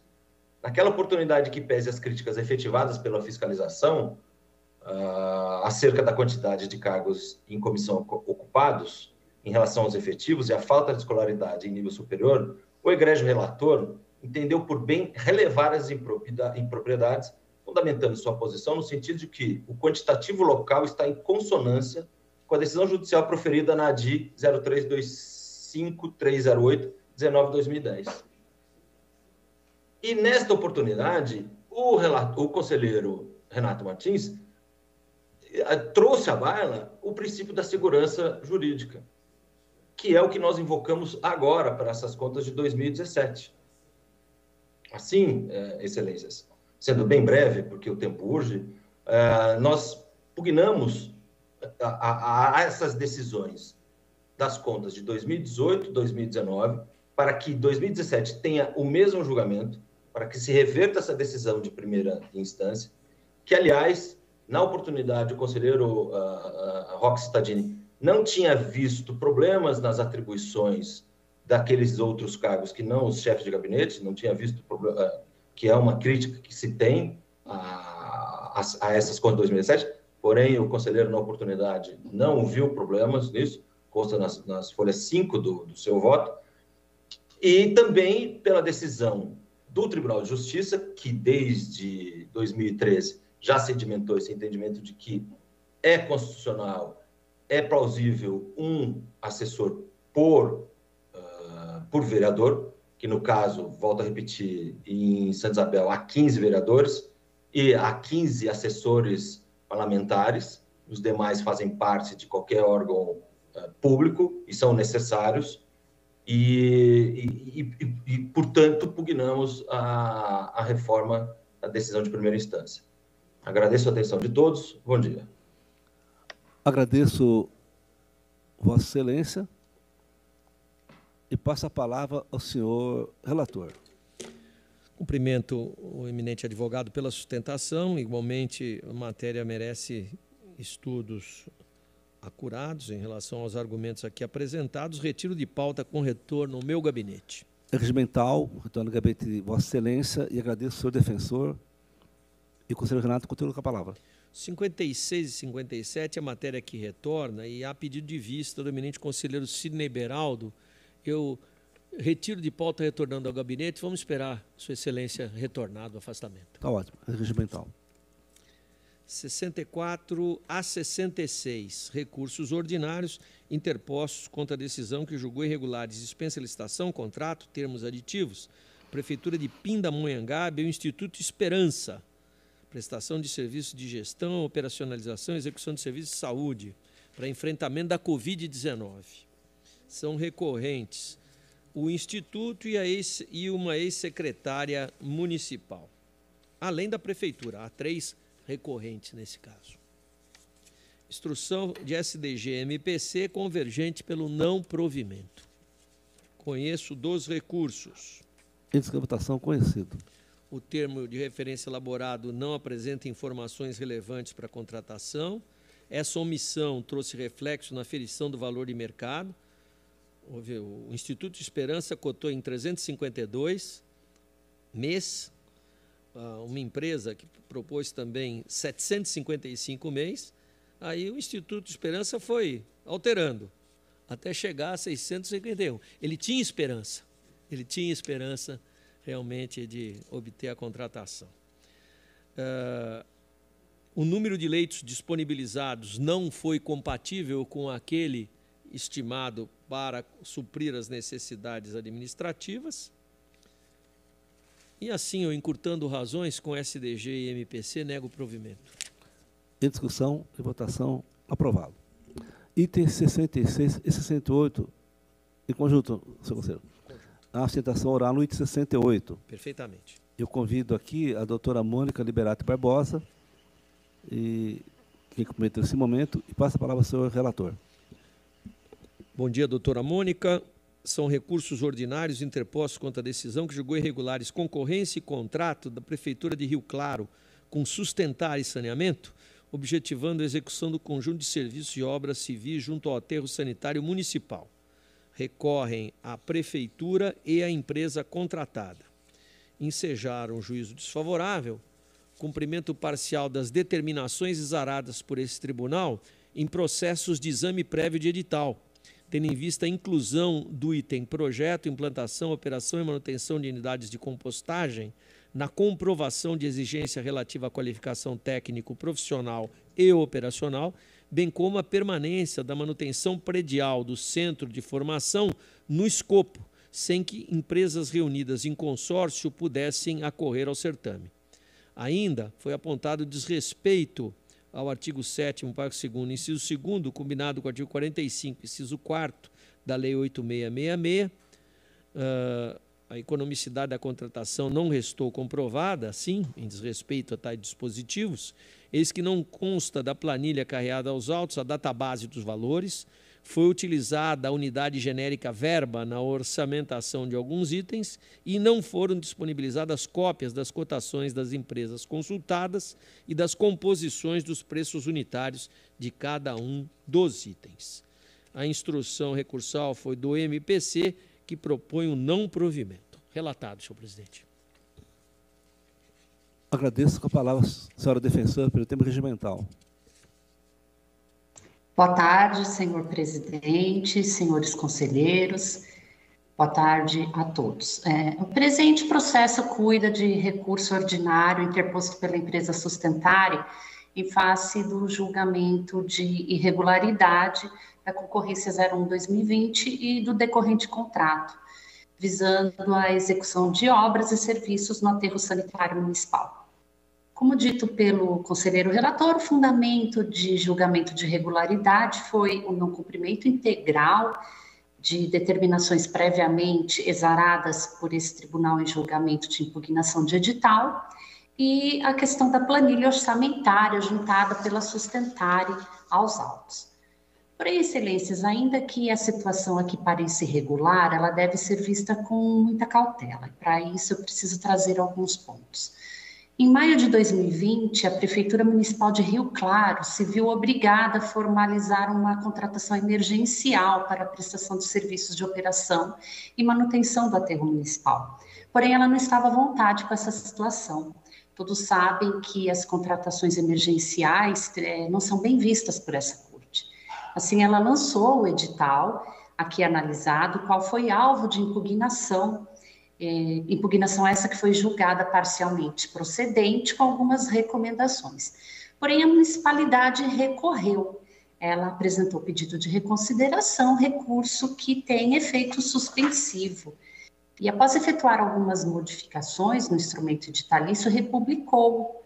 E assim o fez porque tinha pressa de regularizar a situação. Ela queria sair da contratação emergencial. Eis aqui o ponto-chave, é, o primeiro ponto-chave da minha sustentação. As determinações exaradas por essa corte no processo que cuidou da impugnação de edital não haviam transitado em julgado no momento em que fora realizada a licitação. Ou seja, não se pode falar ainda em desrespeito ou em observância, não havia coisa julgada, uma vez que houve interposição pelas partes envolvidas de recurso cabível, desencadeando a atração do efeito suspensivo. As determinações não cumpridas eram passíveis de discussão à época. Aos olhos da municipalidade, o fundamento carecia de certeza jurídica. Outro sim, é, os pontos considerados como não cumpridos, que não foram modificados no novo edital, não restringiram a competitividade. É, vejamos, a municipalidade manteve, como dito pelo conselheiro, o item projeto, implantação, operação e manutenção de unidade de compostagem. Esse era um item relativo à qualificação técnica. Foi mantida também a exigência de manutenção predial do centro de formação no escopo da licitação e não foi possibilitada a participação de empresas em consórcio. Ora, com a republicação do edital, a sustentária hora recorrente é, cumpriu todas as exigências e sagrou-se vencedora. Além da recorrente, outra empresa participou do certame, a empresa Brastec, a qual foi inabilitada por não cumprir um único item do que o quesito de projeto de unidade de compostagem. Ou seja, mesmo que a municipalidade houvesse dividido esse item em projeto e implantação e em operação manutenção de unidade de compostagem, a empresa Brastec, que participou do certame, não teria sido habilitada. Não houve recurso impetrado por ela. Aliás, após a publicação, a republicação do aviso de licitação, sequer houve nova impugnação, tanto pelas empresas que impugnaram o edital inicialmente, como por qualquer outra. Não houve questionamento também com relação à manutenção predial do Centro de Formação de Educação Ambiental, que era o local onde deveria ser efetuado o programa de educação ambiental do município. Esse programa em nenhum momento foi questionado. O centro seria utilizado para que se efetivasse esse programa. Ele tinha toda, é, é, ele estava totalmente em consonância com o objeto do, do, da licitação. E outra, a, pro, a proibição de, de, participação de empresas em consórcios, ela foi superada com a alteração digital permitindo a subcontratação, conforme foi é, orientado pela TJ especializada, TJ Engenharia, no evento 38, que consta do TC 12188, que foi o TC que cuidava da impugnação do edital. Portanto, Excelência, os pontos considerados não alterados no novo edital não têm condão de macular a licitação. Caminhando já para a finalização dos meus argumentos, eu preciso defender a planilha orçamentária apresentada pela sociedade empresária, elaborada com uso de unidade de medida verba, ou VB. Chegamos assim ao segundo ponto do recurso que foi interposto pela recorrente. Em poucas palavras, a decisão aqui recorrida ela conclui que o uso da unidade de medida VB no orçamento de alguns itens violaria o artigo 7 parágrafo 2 inciso 2 da Lei 8666, que exige a, o orçamento detalhado de todos os custos unitários que compõem as obras e serviços objeto da licitação. Porém, a planilha apresentada pela recorrente, ela contém cada uma das exigências do artigo 7 Ela descreve os serviços e materiais, menciona a quantidade, a unidade de medida, o preço unitário mensal, anual, anual total, o valor médio mensal. A unidade de medida verba é, impugnada na decisão, ela foi empregada em itens bastante específicos, apenas quatro itens, que somam somente 11% do montante do orçamento. Você não pode, não podemos é, julgar irregular todo um orçamento efetuado pela municipalidade com base em somente quatro itens, que compõem só 11% do montante contratado. São itens que dizem respeito a quantitativos de difícil mensuração em termos de consumo, materiais, mão de obra ou equipamentos. Eu ainda preciso informar neste momento, Excelência, que esta planilha que consta do edital aqui analisado, julgado irregular, é a mesma planilha que constava no, no, na licitação que foi impugnada e foi motivo, foi julgada parcialmente procedente. A, mesma TJ Engenharia analisou essa planilha e não fez nenhum questionamento com relação à unidade dessa à, utilização da unidade de medida VB, verba. Portanto, a prefeitura considerou que esse item estava correto, estava superado e manteve essa unidade de medida em sua planilha utilizada na licitação aqui julgada irregular. Não houve nenhum questionamento à época. Houve levantamento de preços, não ocorreu prejuízo. Não existe nos autos qualquer indício de superfaturamento. Inclusive, o preço contratado ele é mais baixo que o menor preço orçado, quando foi feito o orçamento pela prefeitura.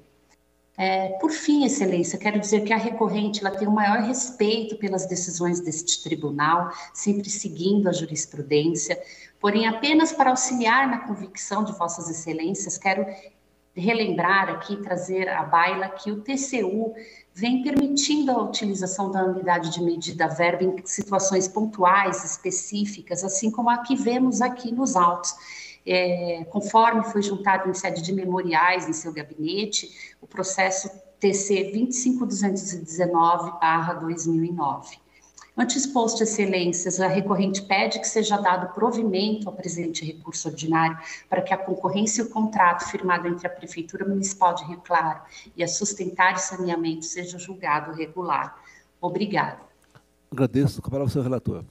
Também cumprimento, agradeço a sustentação da doutora Mônica e estamos aqui diante de um caso que é claríssimo em que todas as responsabilidades são do poder público. Né? Quem vem aqui sustentar é a empresa contratada, entendo. Temos que respeitar a, a sua dedicação. Porém, uh, nós temos um caso claríssimo de desobediência à decisão do tribunal. Exame prévio de edital em andamento, decisão tomada, de, fazendo determinadas uh, observações em relação à rigidez do edital. A prefeitura, no seu direito, recorreu um pedido de reconsideração, que sabemos não tem efeito uh, suspensivo, jurisprudência consolidada nesse sentido, até a, a, citei no voto que encaminhei previamente a Vossas Excelências, e não tomou conhecimento o Poder Público Municipal de Rio Claro, que teria o compromisso óbvio de respeitar a decisão do tribunal. Ela, se, ela não foi respeitada na implementação do edital e não foi respeitada, inclusive, quanto à determinação de não praticar nenhum ato enquanto não se transitasse em julgado a questão aqui na nossa corte. Então, infelizmente, eu não posso acolher as ponderações de mérito da sustentação oral da empresa contratada. Eu reconheço que há ainda ah, problemas na orçamentação da matéria, que igualmente são de responsabilidade da prefeitura, e acompanho o MPC e nego provimento aos recursos ordinários. Em discussão, em votação, aprovado. Agradeço a doutora Mônica Liberato Barbosa, a quem desejo uma boa tarde. E o senhor conselheiro continua com a palavra. E o último item, o meu encargo 69, pedido de reexame da Prefeitura de Guaraci, contas de 2019. É a própria Prefeitura que requer o reexame. Instrução de ATJ Cálculo Jurídico Chefia MPC convergente no sentido do não provimento. Conheço em preliminar. Em votação conhecido motivou a emissão do parecer desfavorável a insuficiente aplicação de recursos no ensino, 23,16% das receitas auferidas. Eu acompanho a instrução eh, reconhecendo que nenhum dos aspectos suscitados na esfera recursal alterou esse quadro. Nego o provimento. Em discussão, votação, aprovado. Passa a palavra ao conselheiro Robson Marinho. Embargos da Fundação ABC contra acordo desse plenário que negou provimento a recurso e manteve decisão pela irregularidade de prestação de contas. Em preliminar eu conheço e no mérito eu rejeito os embargos. Essa votação aprovado. O 72 eu retiro de pauta, portanto, é regimental. retorno ao gabinete. Relato 71 a 74. Pois não. E, eu, e o 72 eu retiro de pauta com reinclusão automática. Retirado. 71. Recurso do prefeito de Várzea Paulista contra a decisão que julgou procedente representação contra atos praticados no âmbito de contrato de gestão. A decisão pautou-se em falhas na planilha de custos e em irregularidade no pagamento das empresas médicas contratadas. 73. Recurso do prefeito de Barueri contra a decisão que julgou irregulares contrato e aditivos firmados com a empresa Código Engenharia para a construção de um centro de atenção psicossocial.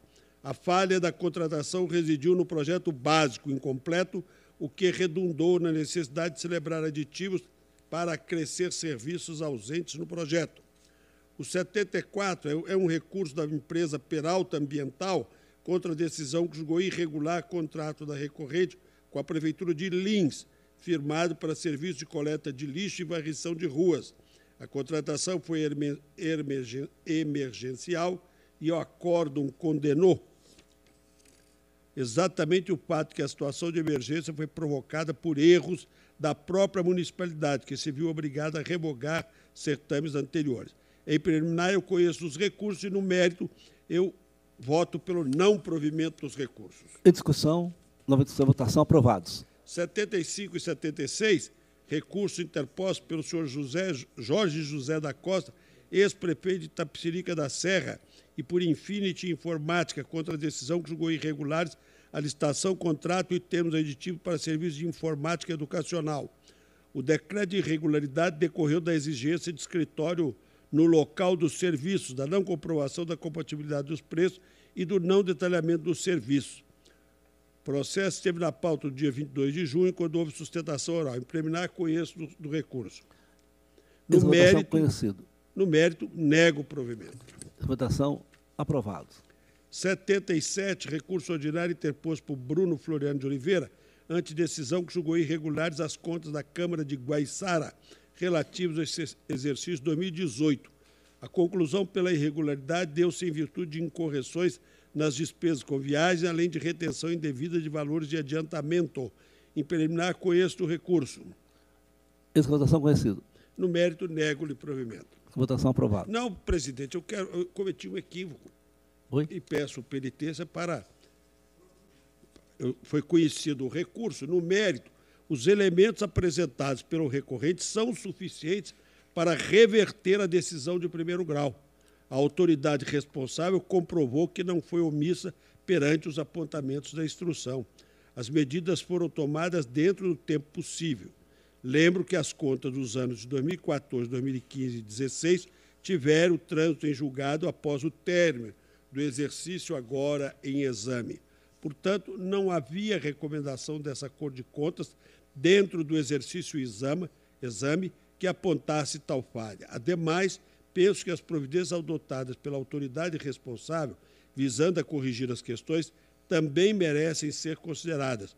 Tais medidas incluíram não apenas a reforma da legislação municipal, adequando-a ao regramento nacional, mas também o ressarcimento de montantes recebidos indevidamente. Diante de tal cenário, entendo que as falhas podem ser relevadas. Voto pelo provimento do apelo, emitindo-se juízo pela regularidade, com ressalva, das contas do exercício de 2018 de Guaiçara. Em discussão, votação, aprovado. Último ao meu encargo, 78, recurso ordinário contra a decisão que julgou irregulares as contas de 2016 da Câmara Municipal de Presidente Epitácio. As questões que motivaram tal desfecho foram inadequações no quadro pessoal, relacionadas às atribuições e ao nível de formação escolar dos ocupantes do quadro de, de quatro cargos em comissão. Impropriedades no registro contábil de valores retidos no âmbito de empréstimos consignados, ocasionando a falta de repasse do décimo. A instrução é pelo desprovimento. Em preliminar, conheço do recurso. Exaltação conhecido. No mérito, as falhas no quadro de pessoal não me parecem capazes de condenar as contas. Tanto assim que foram aprovadas as contas de 17 e 18, em que a situação perdurou. A partir de 19, o quadro foi reformulado e o apontamento não não mais aconteceu. Restaria a questão do registro dos valores retidos no empréstimo consignado, que foram erroneamente contabilizados como receita orçamentária, em vez de extra-orçamentária. A falha tem, tem caráter mais formal e foi corrigida a contento, conforme se verifica nos autos. Portanto, eu voto pelo provimento do apelo. Essa votação aprovada. Agradeço com a palavra ao conselheiro Cristiano Castro Moraes. Senhor presidente, senhores conselheiros, eu relato o item 79, um recurso ordinário interposto pelo ex-prefeito de Araraquara contra um acordo da primeira Câmara que julgou procedente uma representação apresentada por uma vereadora local. A procedência da matéria se fundou em transferência de 5 milhões do Departamento Autônomo de Água e Esgoto ao Caixa da Prefeitura, desprovida de autorização legislativa o Ministério Público de Contas se pronunciou pelo não provimento. Em preliminar, recursos em termos, ele eu conheço. Essa votação conhecida.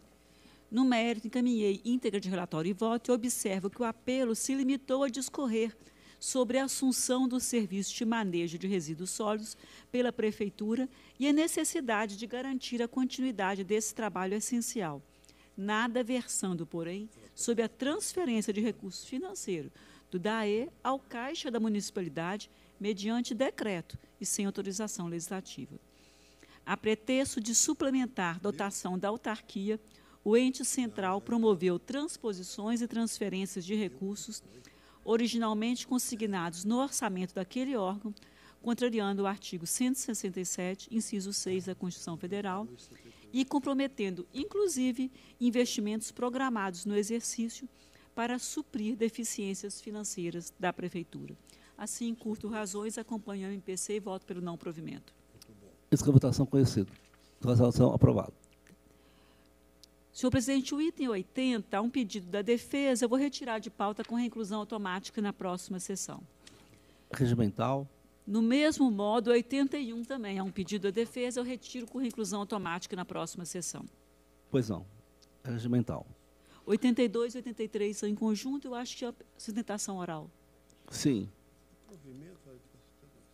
82 e 80. Como é que chamou? Por favor, é, convido a doutora Renata N. Yogi Caria, que falará para o João Carlos Ribeiro, ex-presidente de Salto Grande. Cumprimento Vossa Senhoria. Passa a palavra à ilustre relatora. Também cumprimento a doutora Renata, farei uma síntese do relatório. Em apreciação, pedidos de reexame interpostos pela Prefeitura Municipal de Salto Grande e pelo senhor João Carlos Ribeiro, em face de um parecer desfavorável à aprovação das câmaras no exercício de 2019. Consoante se extrai do parecer combatido, as impropriedades que comprometeram as contas refere-se ao déficit na execução orçamentária, déficit financeiro, cenário fiscal desfavorável, aumento do endividamento de longo prazo, inconsistências contábeis, pagamento intempestivo de requisitório de pequena monta, elevado percentual de, de alteração orçamentária e revisão geral anual concedida aos agentes políticos sem lei específica. A instrução de ATJ-MPC pelo não provimento. É a síntese do relatório. Agradeço com a palavra o defensor regimental.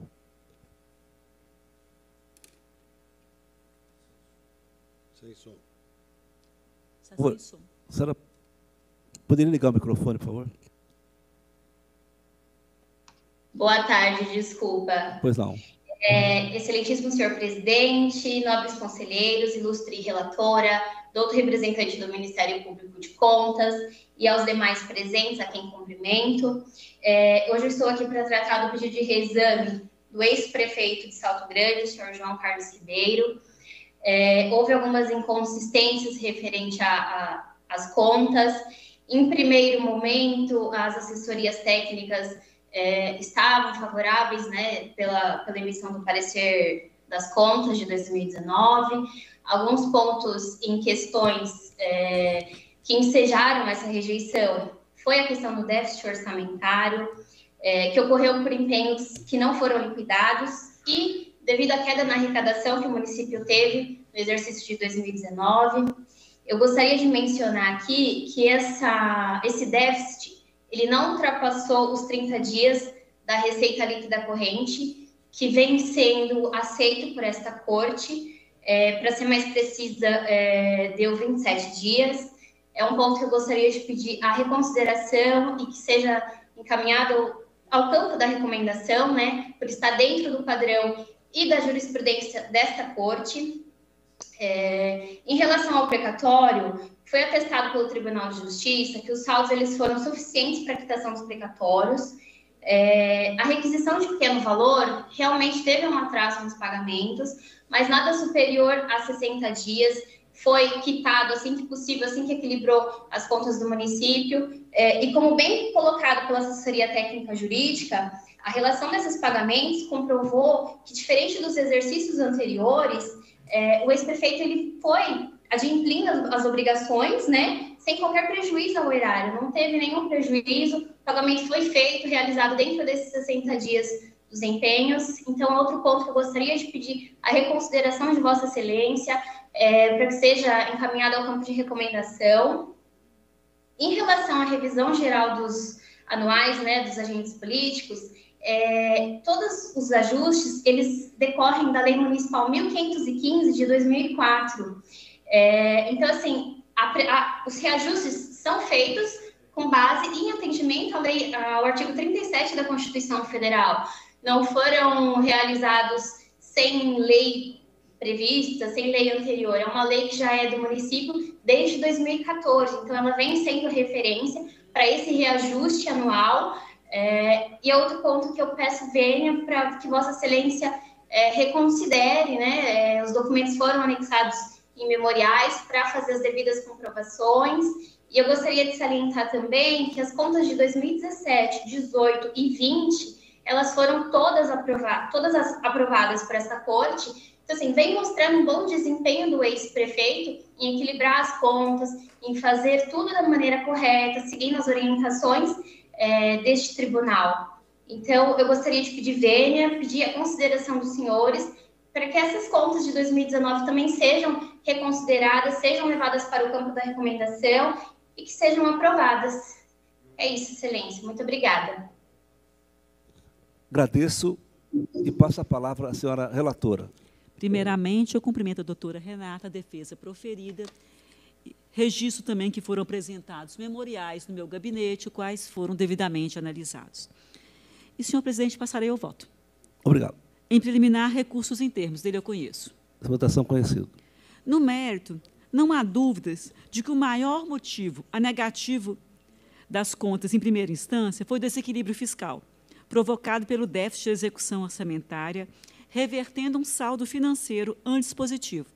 Agora era condição de déficit de 28 dias da receita corrente líquida. Também houve alteração no limite das despesas inicialmente fixadas, o que provocou um desequilíbrio orçamentário, posto que o resultado da execução orçamentária foi deficitário em 10%. E, conforme dito, foi provocada a reversão do resultado da execução financeira que vinha do exercício anterior. Pois bem, mas no caso em si, eu considero, no caso concreto, que as contas abrigam elementos importantes que devem ser pesados à dicção do juízo. Primeiro, eu destaco no quadro elaborado pela fiscalização que realmente indicou um montante de 3 milhões em restos a pagar não processados. E contido nesse grupo, a defesa chamou atenção sobre a existência de 2 milhões 480 mil registrados a título de despesa de capital, Informação essa que pode ser confirmada nos informes armazenados na Aldesp, conforme consta no, no relatório e voto que encaminhei a Vossas Excelências. A afirmação essencial dos recorrentes de que o déficit de execução orçamentária, o qual gerou o déficit financeiro, em parte provém de receitas de capital de convênios que deixaram de ser transferidas ao município. Em detalhamento, o elenco de receitas não arrecadadas de convênio, constantes das despesas empenhadas em 2019, segundo exposto no apelo, chegaria a um milhão. Desconsiderando esses restos a pagar, referente a receitas arrecadadas de convênio não processadas, chegaríamos a um déficit financeiro correspondente a 16 dias da receita corrente líquida, inferior aos 30 dias da jurisprudência. Eu cito jurisprudência também no voto que encaminhei previamente a Vossas Excelências.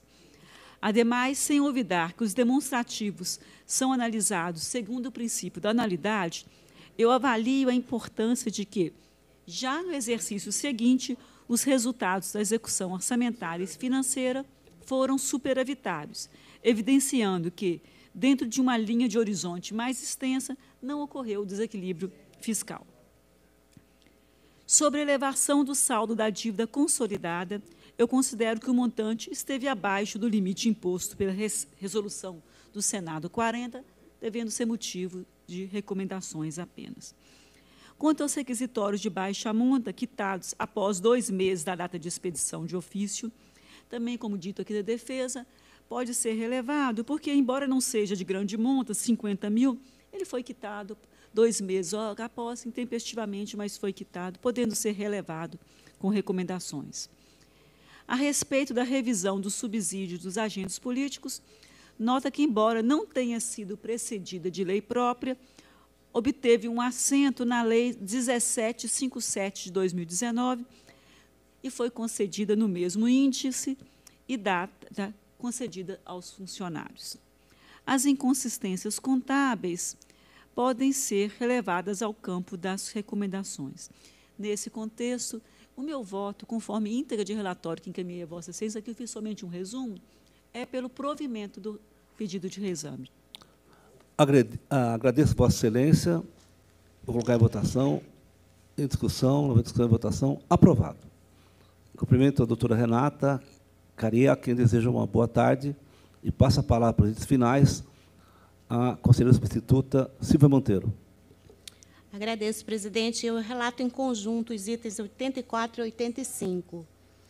São recursos ordinários interpostos pela empresa AMS Serviços Administrativos Limitada, ME, e pela Prefeitura de Conchal contra acórdão da primeira Câmara, que julgou irregulares dispensa de licitação, contrato e correspondente execução.